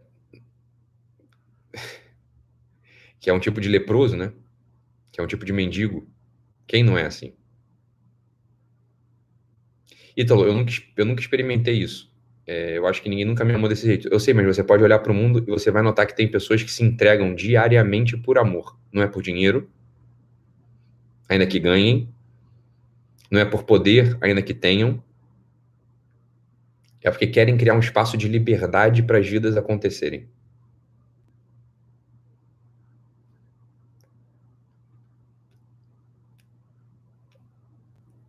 Porque só no espaço de liberdade a verdade pode aparecer. Só tem vida onde tem liberdade. Lembra? Verdade, caminho, vida, que a gente explorou nas três primeiras cartas. Elas só podem acontecer nesse espaço de liberdade criado por um derramamento de amor. Então é claro que o choro, a lágrima da bem-aventurança, da qual Cristo fala naquela montanha, que não tinha mais de 800 metros, era uma pequena montanha. Ele não teve. Bem, ele não é o Nietzsche, né? O Nietzsche faria esse sermão do, do, do, K2 lá, do, do Himalaia, do, sei lá, dos Alpes. O Cristo entende profundamente a nossa Constituição. Olha, uma pequena montanha de 800 metros já dá conta da gente poder observar esses movimentos de altos e baixos. Então, dessa montanha, ele fala o seguinte: olha, bem-aventurados os que choram. Esse choro. Então, se a gente quiser polir os nossos olhos, a gente vai precisar procurar no mundo pessoas que saibam amar. Pessoas que por nada, só por amor, querem criar um espaço de liberdade. Quando um. Eu, eu, falei, por exemplo, da Toca de Assis. Aqueles sujeitos que podiam ser qualquer coisa na vida, bem, eles podiam ser gerentes de empresa, de multinacional, eles podiam ser, sei lá, estagiários de, um, de uma empresa, podiam empreender, podiam, sei lá, ser um trabalhador como outro qualquer, né, ganhando seu dinheiro, criando sua família, o que é muito bom, muito nobre, muito digno, é lindo isso. Esses sujeitos não, eles abandonam tudo para criar um espaço de liberdade na vida daqueles sujeitos que já são só meon. Os mendigos, eles são nada.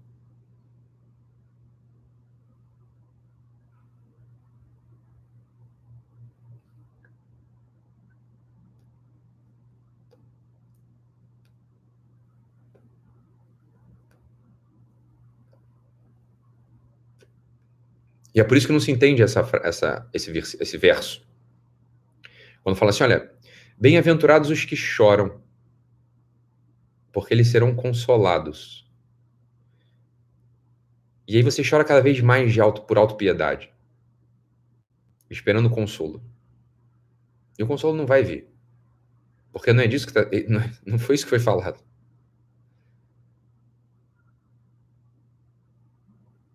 O Cristo não está dizendo bem-aventurados os que têm amor próprio, e porque o amor próprio está ferido, se revoltam e escorrem um, escorre um, um líquido da cara. Só há consolação na liberdade. Você só vai, a gente só vai encontrar consolação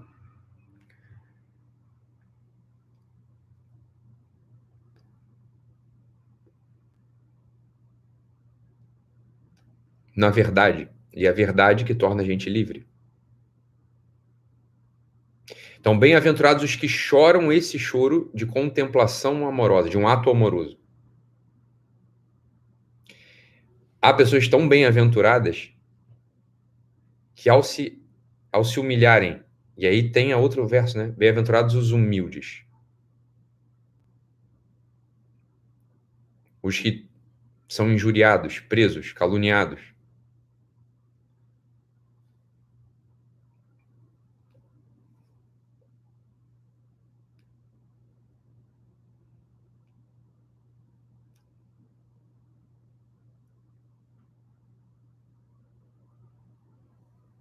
Que admitem que tem um vazio. Olha, o sermão foi feito numa montanha. Tem um vale ali embaixo. As pessoas estão escutando isso do vale.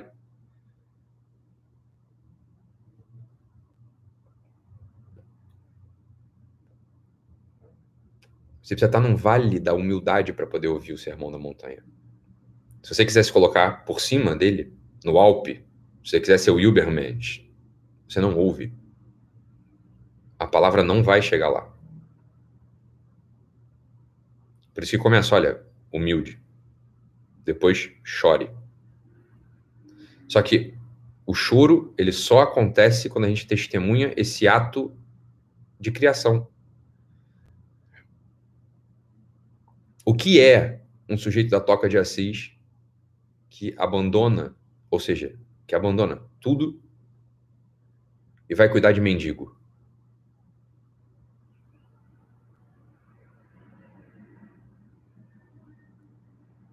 Ele está criando um mundo místico para o mendigo, no qual o mendigo pode agir com mais liberdade do que ele tinha antes. Antes ele era só um bicho, coitado. Ele era um pobrezinho. Ele tinha uma chaga na perna, infectada, com miríase, com, com larva entrando e saindo. Ele não tinha liberdade, ele não podia comer. Ele estava sujo. Agora ele tem um pouco mais de liberdade.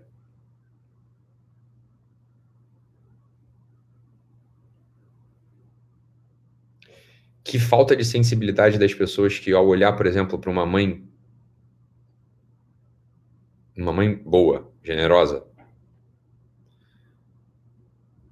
que acorda de madrugada, já tendo passado um dia exaustivo, acorda de madrugada para cuidar de um filhinho.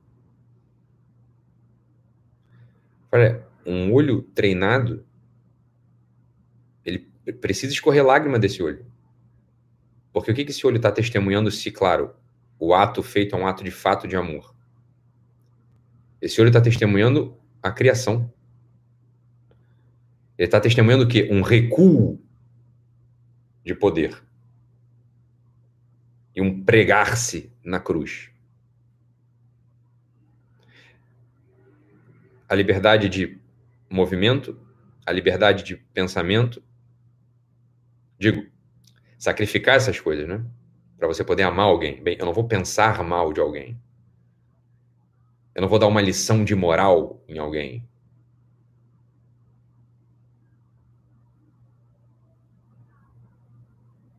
Eu não vou ficar mandando, é, enchendo o saco, apurrinhando alguém.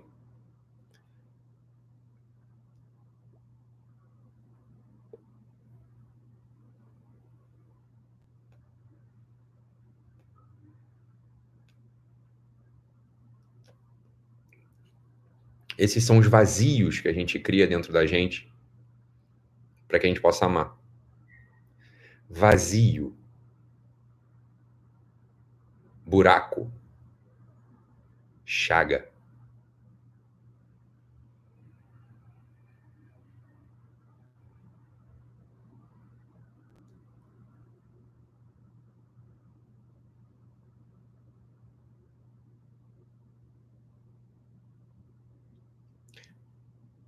As chagas abertas, preste atenção nisso aqui, as chagas abertas no Cristo, elas são símbolo desse esvaziamento. Podendo andar, ele não andou. Podendo usar uma espada para cortar aqueles centuriões, ele não cortou. Podendo sentir com seu próprio sentimento de Deus, ele abre um buraco para poder sentir com o sentimento dos homens. Para poder ser homem. Essas são as chagas. São os vazios que se apresentam. E é por isso que o, am o amor da cruz é o amor perfeito, se diz.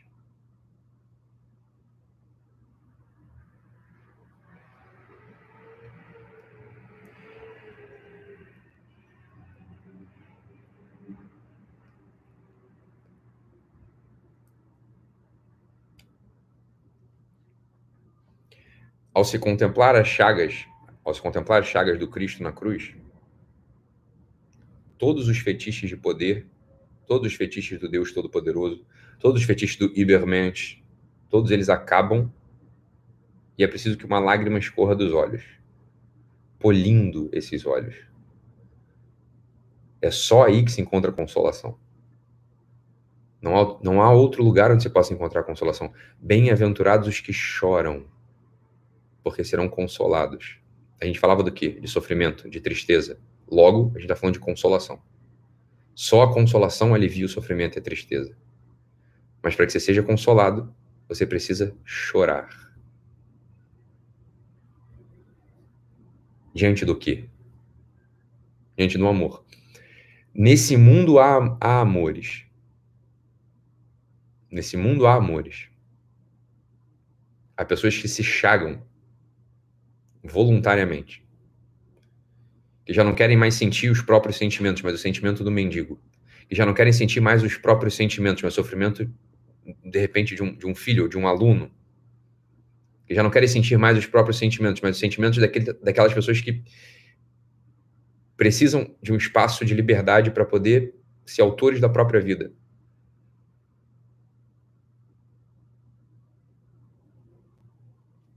Que podendo ter as mãos livres para trabalhar no que, no que eles gostam, podendo ter as mãos livres para fazer, fazer mão. Mão é símbolo de fazer. Pé é símbolo de ir. Lá, coração é símbolo de sentir. Que podendo fazer, ir ou sentir o que quisesse, abrem mão disso. Abrem vazios ali. O vazio é o primeiro ato criador, lembra? É quando o ser em ato pu puro recua e cria um vazio, só deste nada pode haver uma criação de amor. Ex nihilo. Do nada foi criado o mundo. Mas de que nada? Bem, metafisicamente falando, a gente diz desse recuo de Deus. Na prática e na verdade, a gente fala das mãos chagadas, dos pés chagados, do coração chagado.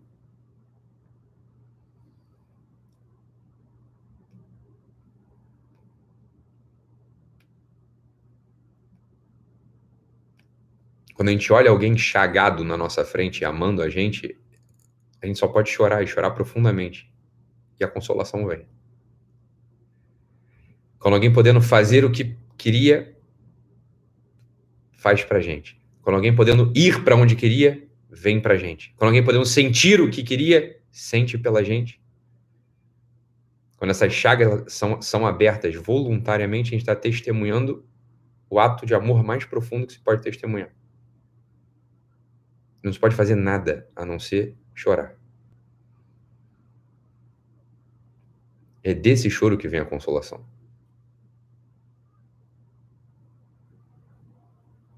Porque a gente se torna livre. Porque só o amor liberta.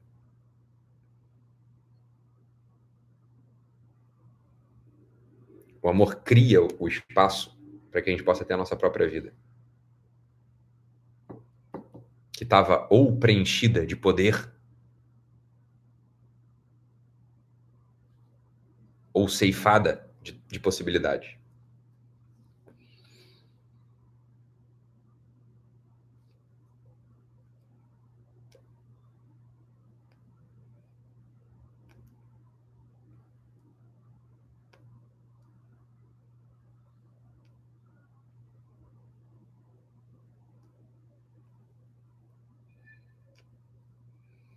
Todo sofrimento, todo sofrimento humano vem do medo das bem-aventuranças. Do medo da chaga. A chaga é o buraco, é o vazio, é aquilo que está aberto. Todo sofrimento humano vem daí. Por quê? Porque só pode haver consolação depois do choro, depois do pranto.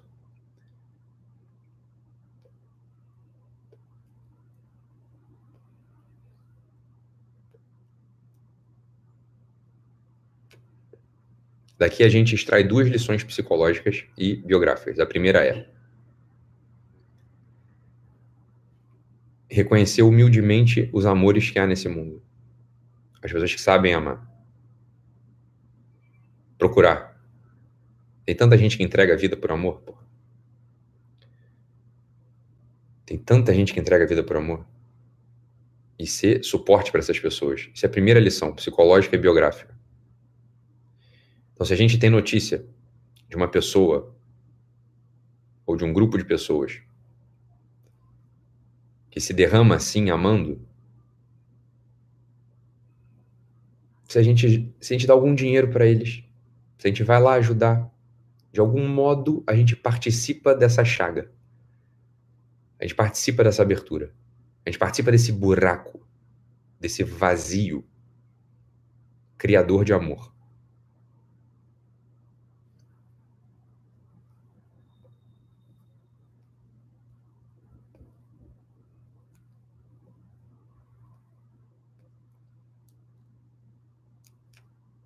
Ainda dentro dessa, dessa primeira lição bio, biográfica, psicológica é: houveram pessoas que se chagaram pela gente, ou seja, que abriram buracos nas suas mãos, nos seus pés e nos seus corações, para que a gente pudesse ser, para que a gente pudesse ter uma liberdade, para que a gente pudesse chegar até onde a gente chegou, ainda que a gente tenha usado mal essa liberdade, ainda que a gente tenha feito as piores escolhas, ainda que a gente tenha ido por caminhos que a gente sabe que não foram bons. Algumas pessoas, bem, não é problema delas, é problema nosso, né? Algumas pessoas abriram chagas nas suas mãos, nos seus pés, nos seus corações, para que, que a gente chegasse até aqui.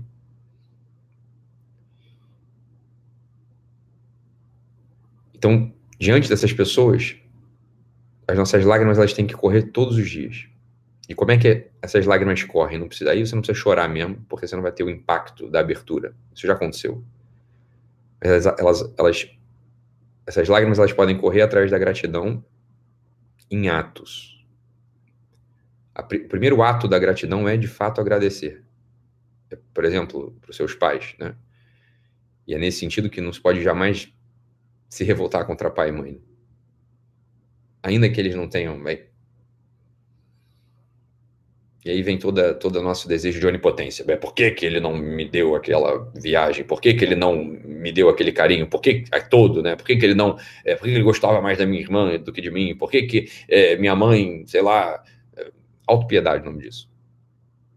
A verdade é que a soma da história da vida do teu pai e da tua mãe, ou seja, daqueles que te criaram, você não tem pai e mãe, bem, alguém te criou, né? A soma da história da vida dessas pessoas é a história da abertura de chagas para que você, para que você pudesse ressuscitar, para que você pudesse ter liberdade, para que você pudesse ser.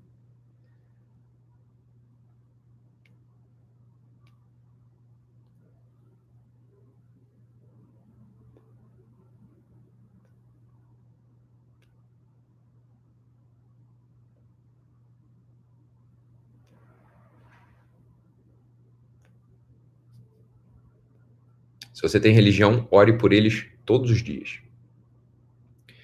Se você não tem religião, bem, você não tem como orar por eles, você não tem religião, mas honre-os em atos.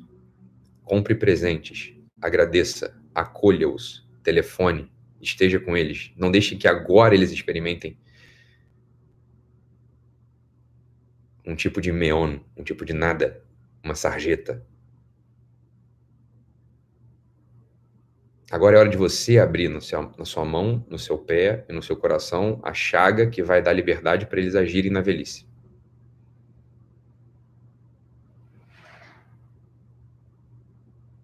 O Vitor Frankl, podendo ir aos Estados Unidos fazer sua carreira,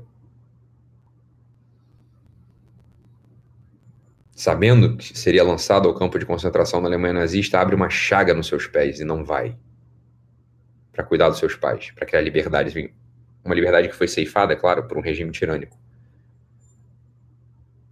Mas é claro que os pais dele experimentaram uma liberdade profunda, por quê?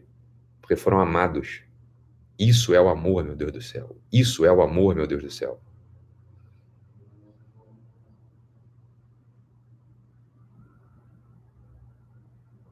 Diante de alguém que precisa,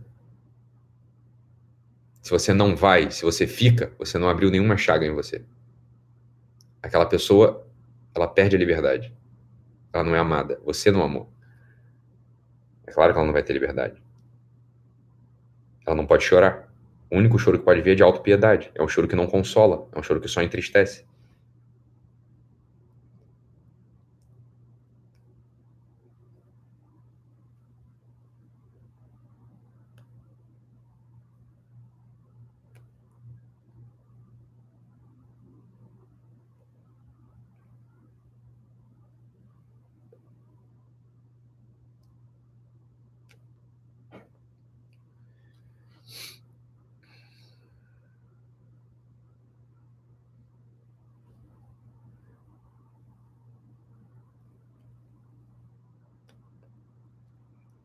Então, a segunda lição. A segunda lição já é essa.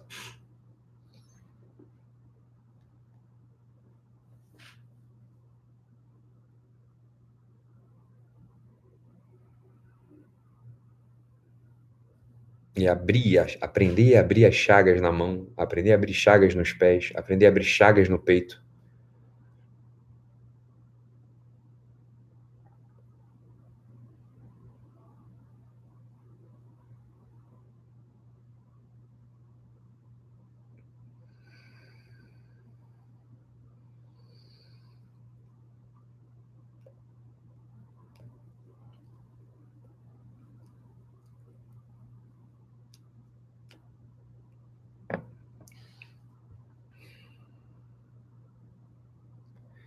Porque só daí vem o amor. E é só o amor que dá autoridade. E é só a autoridade que traz felicidade. Não é poder. Não confunda autoridade com poder.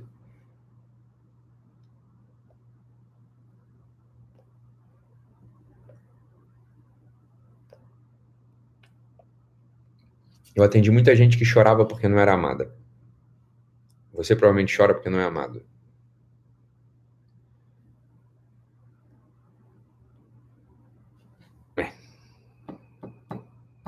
Um choro verdadeiro, é um choro, é um choro.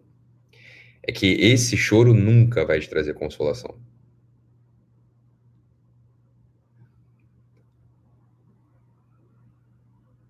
O único choro que traz consolação é o choro de contemplar um ato amoroso.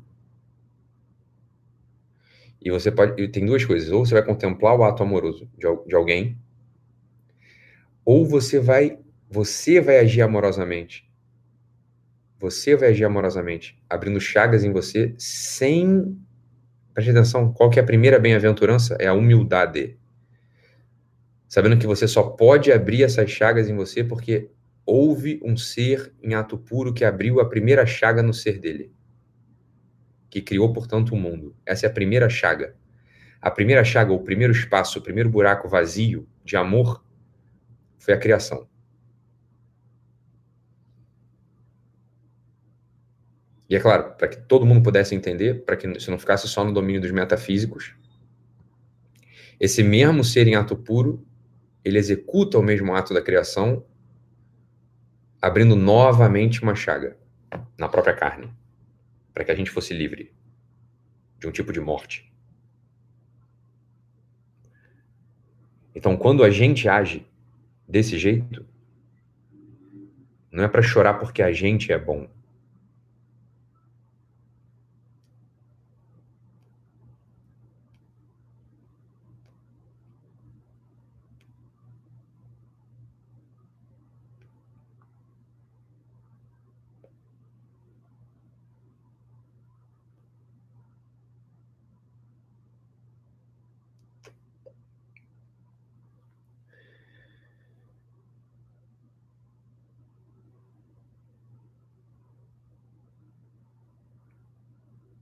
Não, porque alguém foi exemplo, alguém foi modelo arquetípico.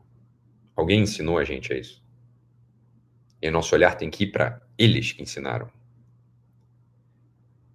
Ou nossos pais, que foram pessoas generosas, ou nossos mestres, que foram pessoas generosas, ou, sei lá, algum, algum frade que cuidava de mendigo, ou o próprio Cristo. O nosso olhar vai para eles, não vai para a gente. Porque se for para a gente, imagina só, você agiu bem. Você, de fato, abriu uma chaga em você, você criou um universo, né? você criou um espaço de liberdade para alguém, através do seu amor.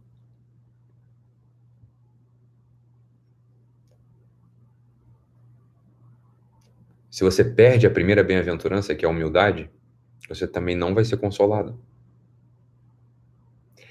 O imperador, curiosamente, misteriosamente, ele é humilde o trono dele, o trono dele está montado num campo aberto e não num palácio. Os súditos são pequenos arbustos que nascem ao seu redor. Ele não usa uma espada. Ele não marcha sobre os povoados menores vizinhos.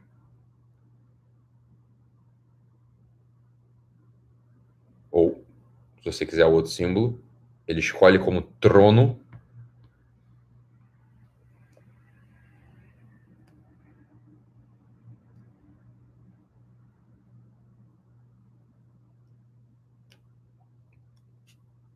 dois pedaços de pau.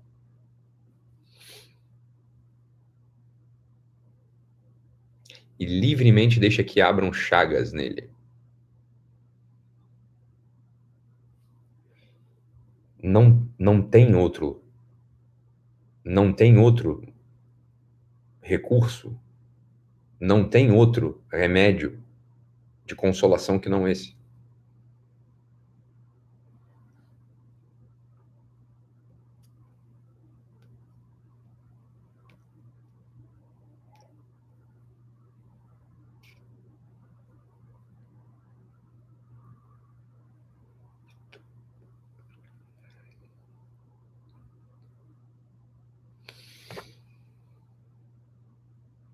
A autoridade ela só acontece quando a gente consegue, quando a gente abre espaço de amor para os outros.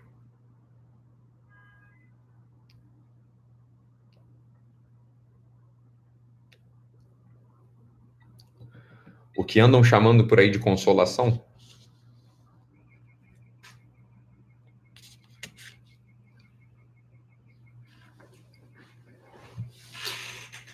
não consola ninguém, né?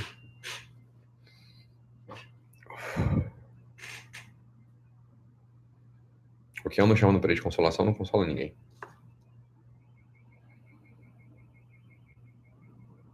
Né? Dinheiro, bebida, uma trepadinha.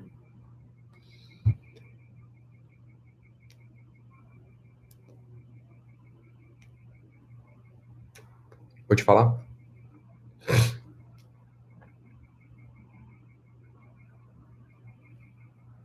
Mesmo se você é religioso, e você vai ao templo, mas os teus olhos eles não estão postos nas chagas. Se os teus olhos estão postos só na, na Bíblia, estão postos só na liturgia, você não contemplou o amor ainda. Não tem liberdade na tua vida.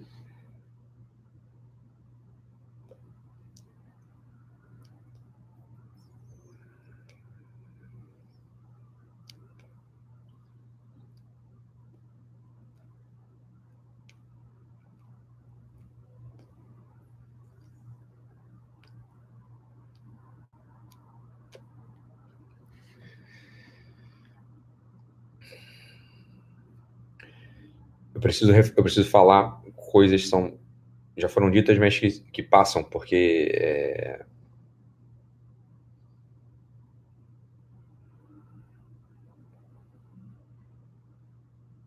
Porque passam, né? Autoridade, presta atenção, autoridade não é autoritarismo, meu Deus. Não é você mandar alguém fazer alguma coisa, você não entendeu isso ainda.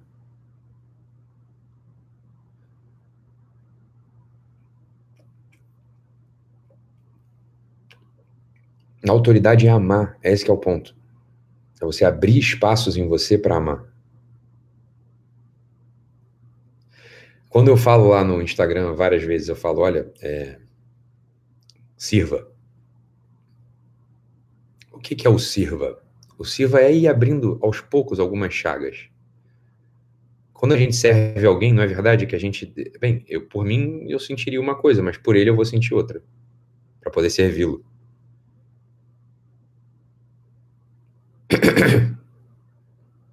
Bem, por mim eu iria para lá, mas por ele, né, porque tá precisando, eu vou para cá. Bem, por mim eu faria isso, mas por ela eu vou fazer aquilo. Você está abrindo as chagas nas mãos, nos pés e no peito.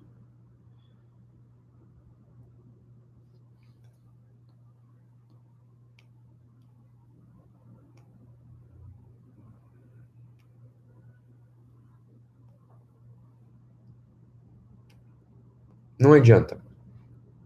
Não adianta querer olhar essas realidades sem a, a contemplação profunda mesmo.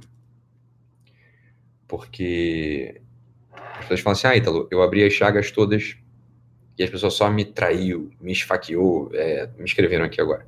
Traiu, esfaqueou, não, não deu valor. É que você não abriu chaga nenhuma, né? Presta atenção. Presta atenção aqui. Quando você fala assim, olha, não, não, mas eu, Ítalo, mas eu, eu, eu abri muitas chagas para meu pai, para minha mãe, para meus filhos, eles só me traíram, só falaram mal de mim, aí eu fiquei descrente. E aí eu me fechei ainda mais. É porque você não abriu as chagas mesmo. Veja, quando a primeira chaga aberta no mundo, a primeira chaga aberta no mundo, que foi a criação, ela permite que o Criador seja odiado, seja insultado, seja vilipendiado, seja cuspido. E ele não fechou a chaga por isso.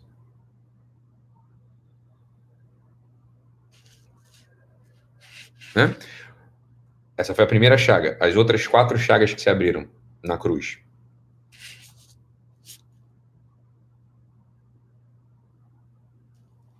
Foi a mesma coisa. As pessoas passaram por ali, meu amor, elas não estavam. Veja, elas não estavam em posição de reverência, com véus cobrindo suas cabeças, né? Ajoelhadas, sei lá, lendo a Bíblia, não tinha nem Bíblia, né? Ou rezando o rosário, não tinha nem rosário. É, a ideia é maluca das pessoas.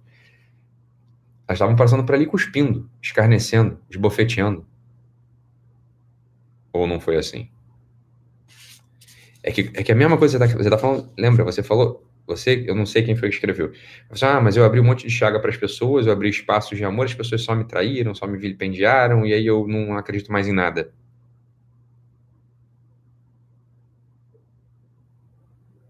Falei, porque você não está abrindo chaga, você está com a ideia do, do Deus Todo-Poderoso. Você está achando assim, ah, o meu ato, ele é tão poderoso que ele vai transformar a liberdade dessa pessoa. Fala, lembra, você cria um filho e o teu filho pode ser qualquer coisa, ele pode virar bandido, pode virar, pode virar qualquer coisa.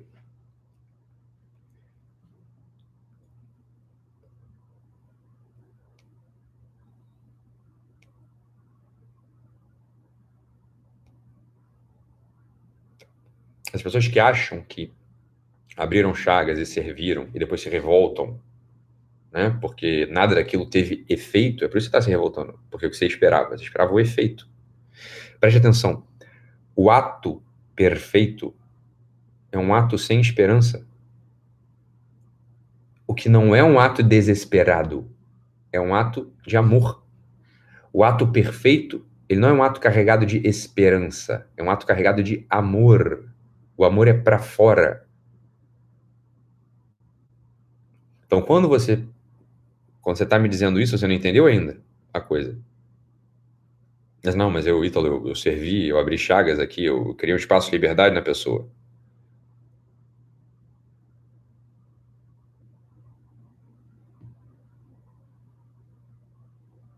É, você está com a ideia de Deus, você não entende, você, você é a pessoa que não entende, por exemplo, que tem fome na África. Bem, se Deus existe, por que tem fome na África? Você é essa pessoa. É a mesma pessoa. Você não entendeu. Presta atenção. O ato de amor é liberdade, meu filho. Quando você ama alguém age, pode acontecer qualquer coisa, inclusive tomar cuspida na cara.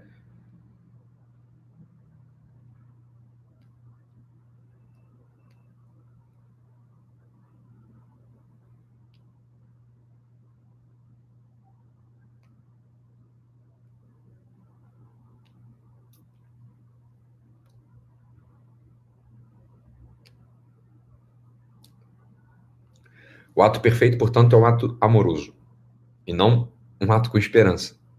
Porque a esperança, para a gente, ela reflete um algo, o nosso ato, né? Quando, eu, quando o nosso não é esperança, não é essa, estou falando do ato, o ato esperançoso, ele reflete, na verdade, um desejo de poder.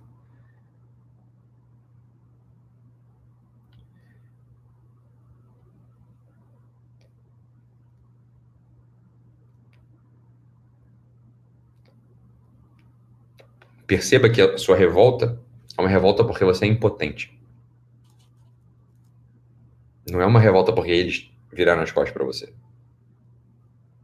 Porque se você tivesse se preocupando, se preocupada com, sei lá, com, imagina só que você fez um ato bom, você abriu uma chaga em você para um filho, ou para um parente, ou para uma cunhada, sei lá, e essa pessoa cuspiu em você, falou mal de você, virou as costas para você.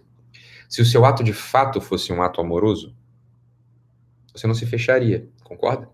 Você estaria mais preocupada e amando mais aquela pessoa, porque está indo por um caminho pior ainda. Mas como o seu ato, ele não é um ato de amor, e eu digo que ele não é um ato de amor pelo efeito dele. O efeito dele foi a revolta, foi o fechamento, foi a descrença, foi a desesperança. Você disse isso. Por que, que foi a desesperança? Porque o que você estava fazendo era esperar ser um Deus todo-poderoso. Nem o Deus Todo-Poderoso agiu assim. Por que, que você está agindo assim?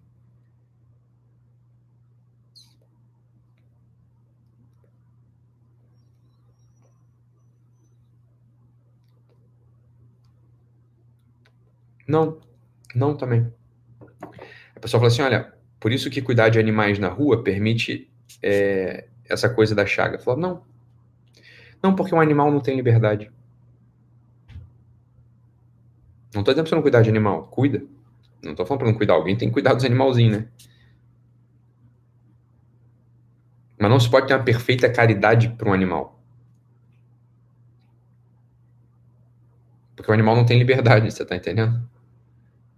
Porque se um animal vira as costas para você, bem, ele virou por instinto, ele virou porque ele não sabe o que faz, ele não é nada, você não você está camuflando ali alguma coisa em você. É cuidar de gente, você tá entendendo? Porque o animal, ah, você cuida de animal. Bem, tudo bem que o animal não te agradece. Ele fala assim, ah, então é um ato muito generoso, porque eu não estou esperando nada em troca. É, mas você também não está esperando a traição em troca.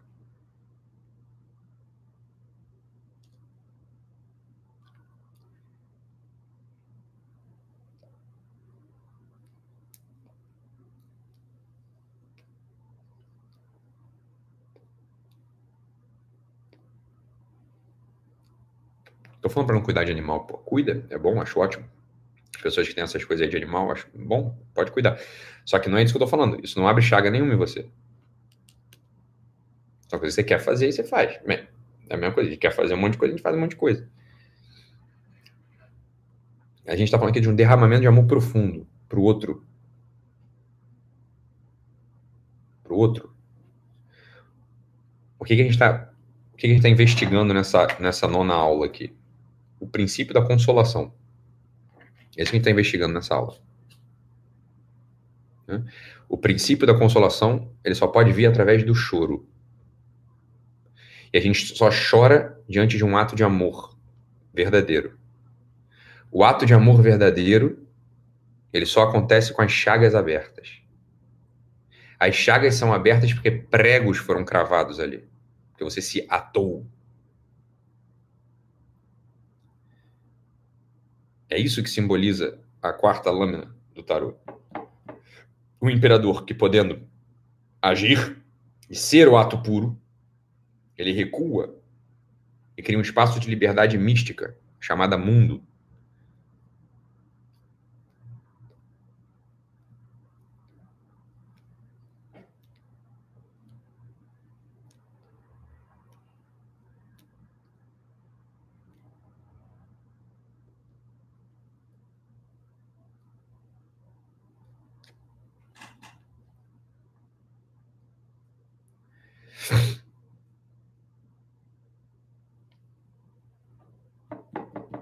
É claro, e o seja forte é isso, por exemplo. O seja forte é um pouco assim, eu vou, eu vou suportar. O seja forte são as duas coisas: é poder aguentar receber essa chaga, é poder aguentar se abrir para os outros, né?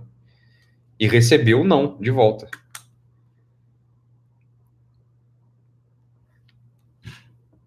Não é isso? Você perdoa uma traição, mesmo sabendo que você pode ser traído de novo. Você cuida do mendigo, mesmo sabendo que ele pode voltar para a rua de novo. Você cria um filho, mesmo sabendo que ele pode degenerar. Você morre pela humanidade inteira pregada numa cruz, sabendo que mesmo assim ela pode virar as costas e cuspir na sua cara. Te negar.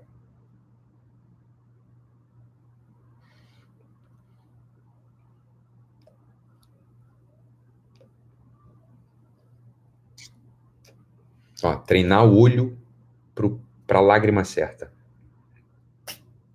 Abandonar, de algum modo, pouco a pouco, os choros de autopiedade.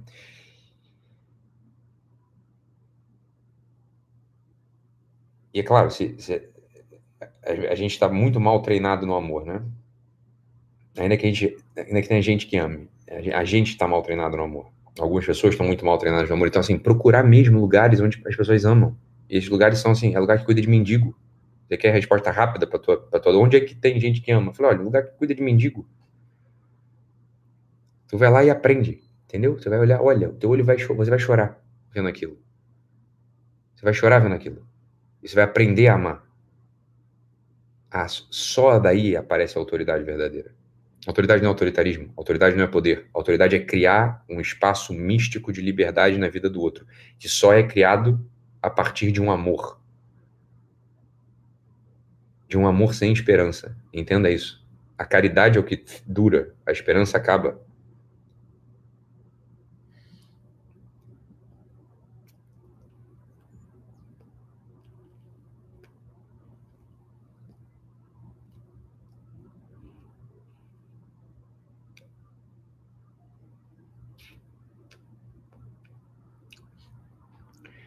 Bem-aventurados os que choram, pois serão consolados.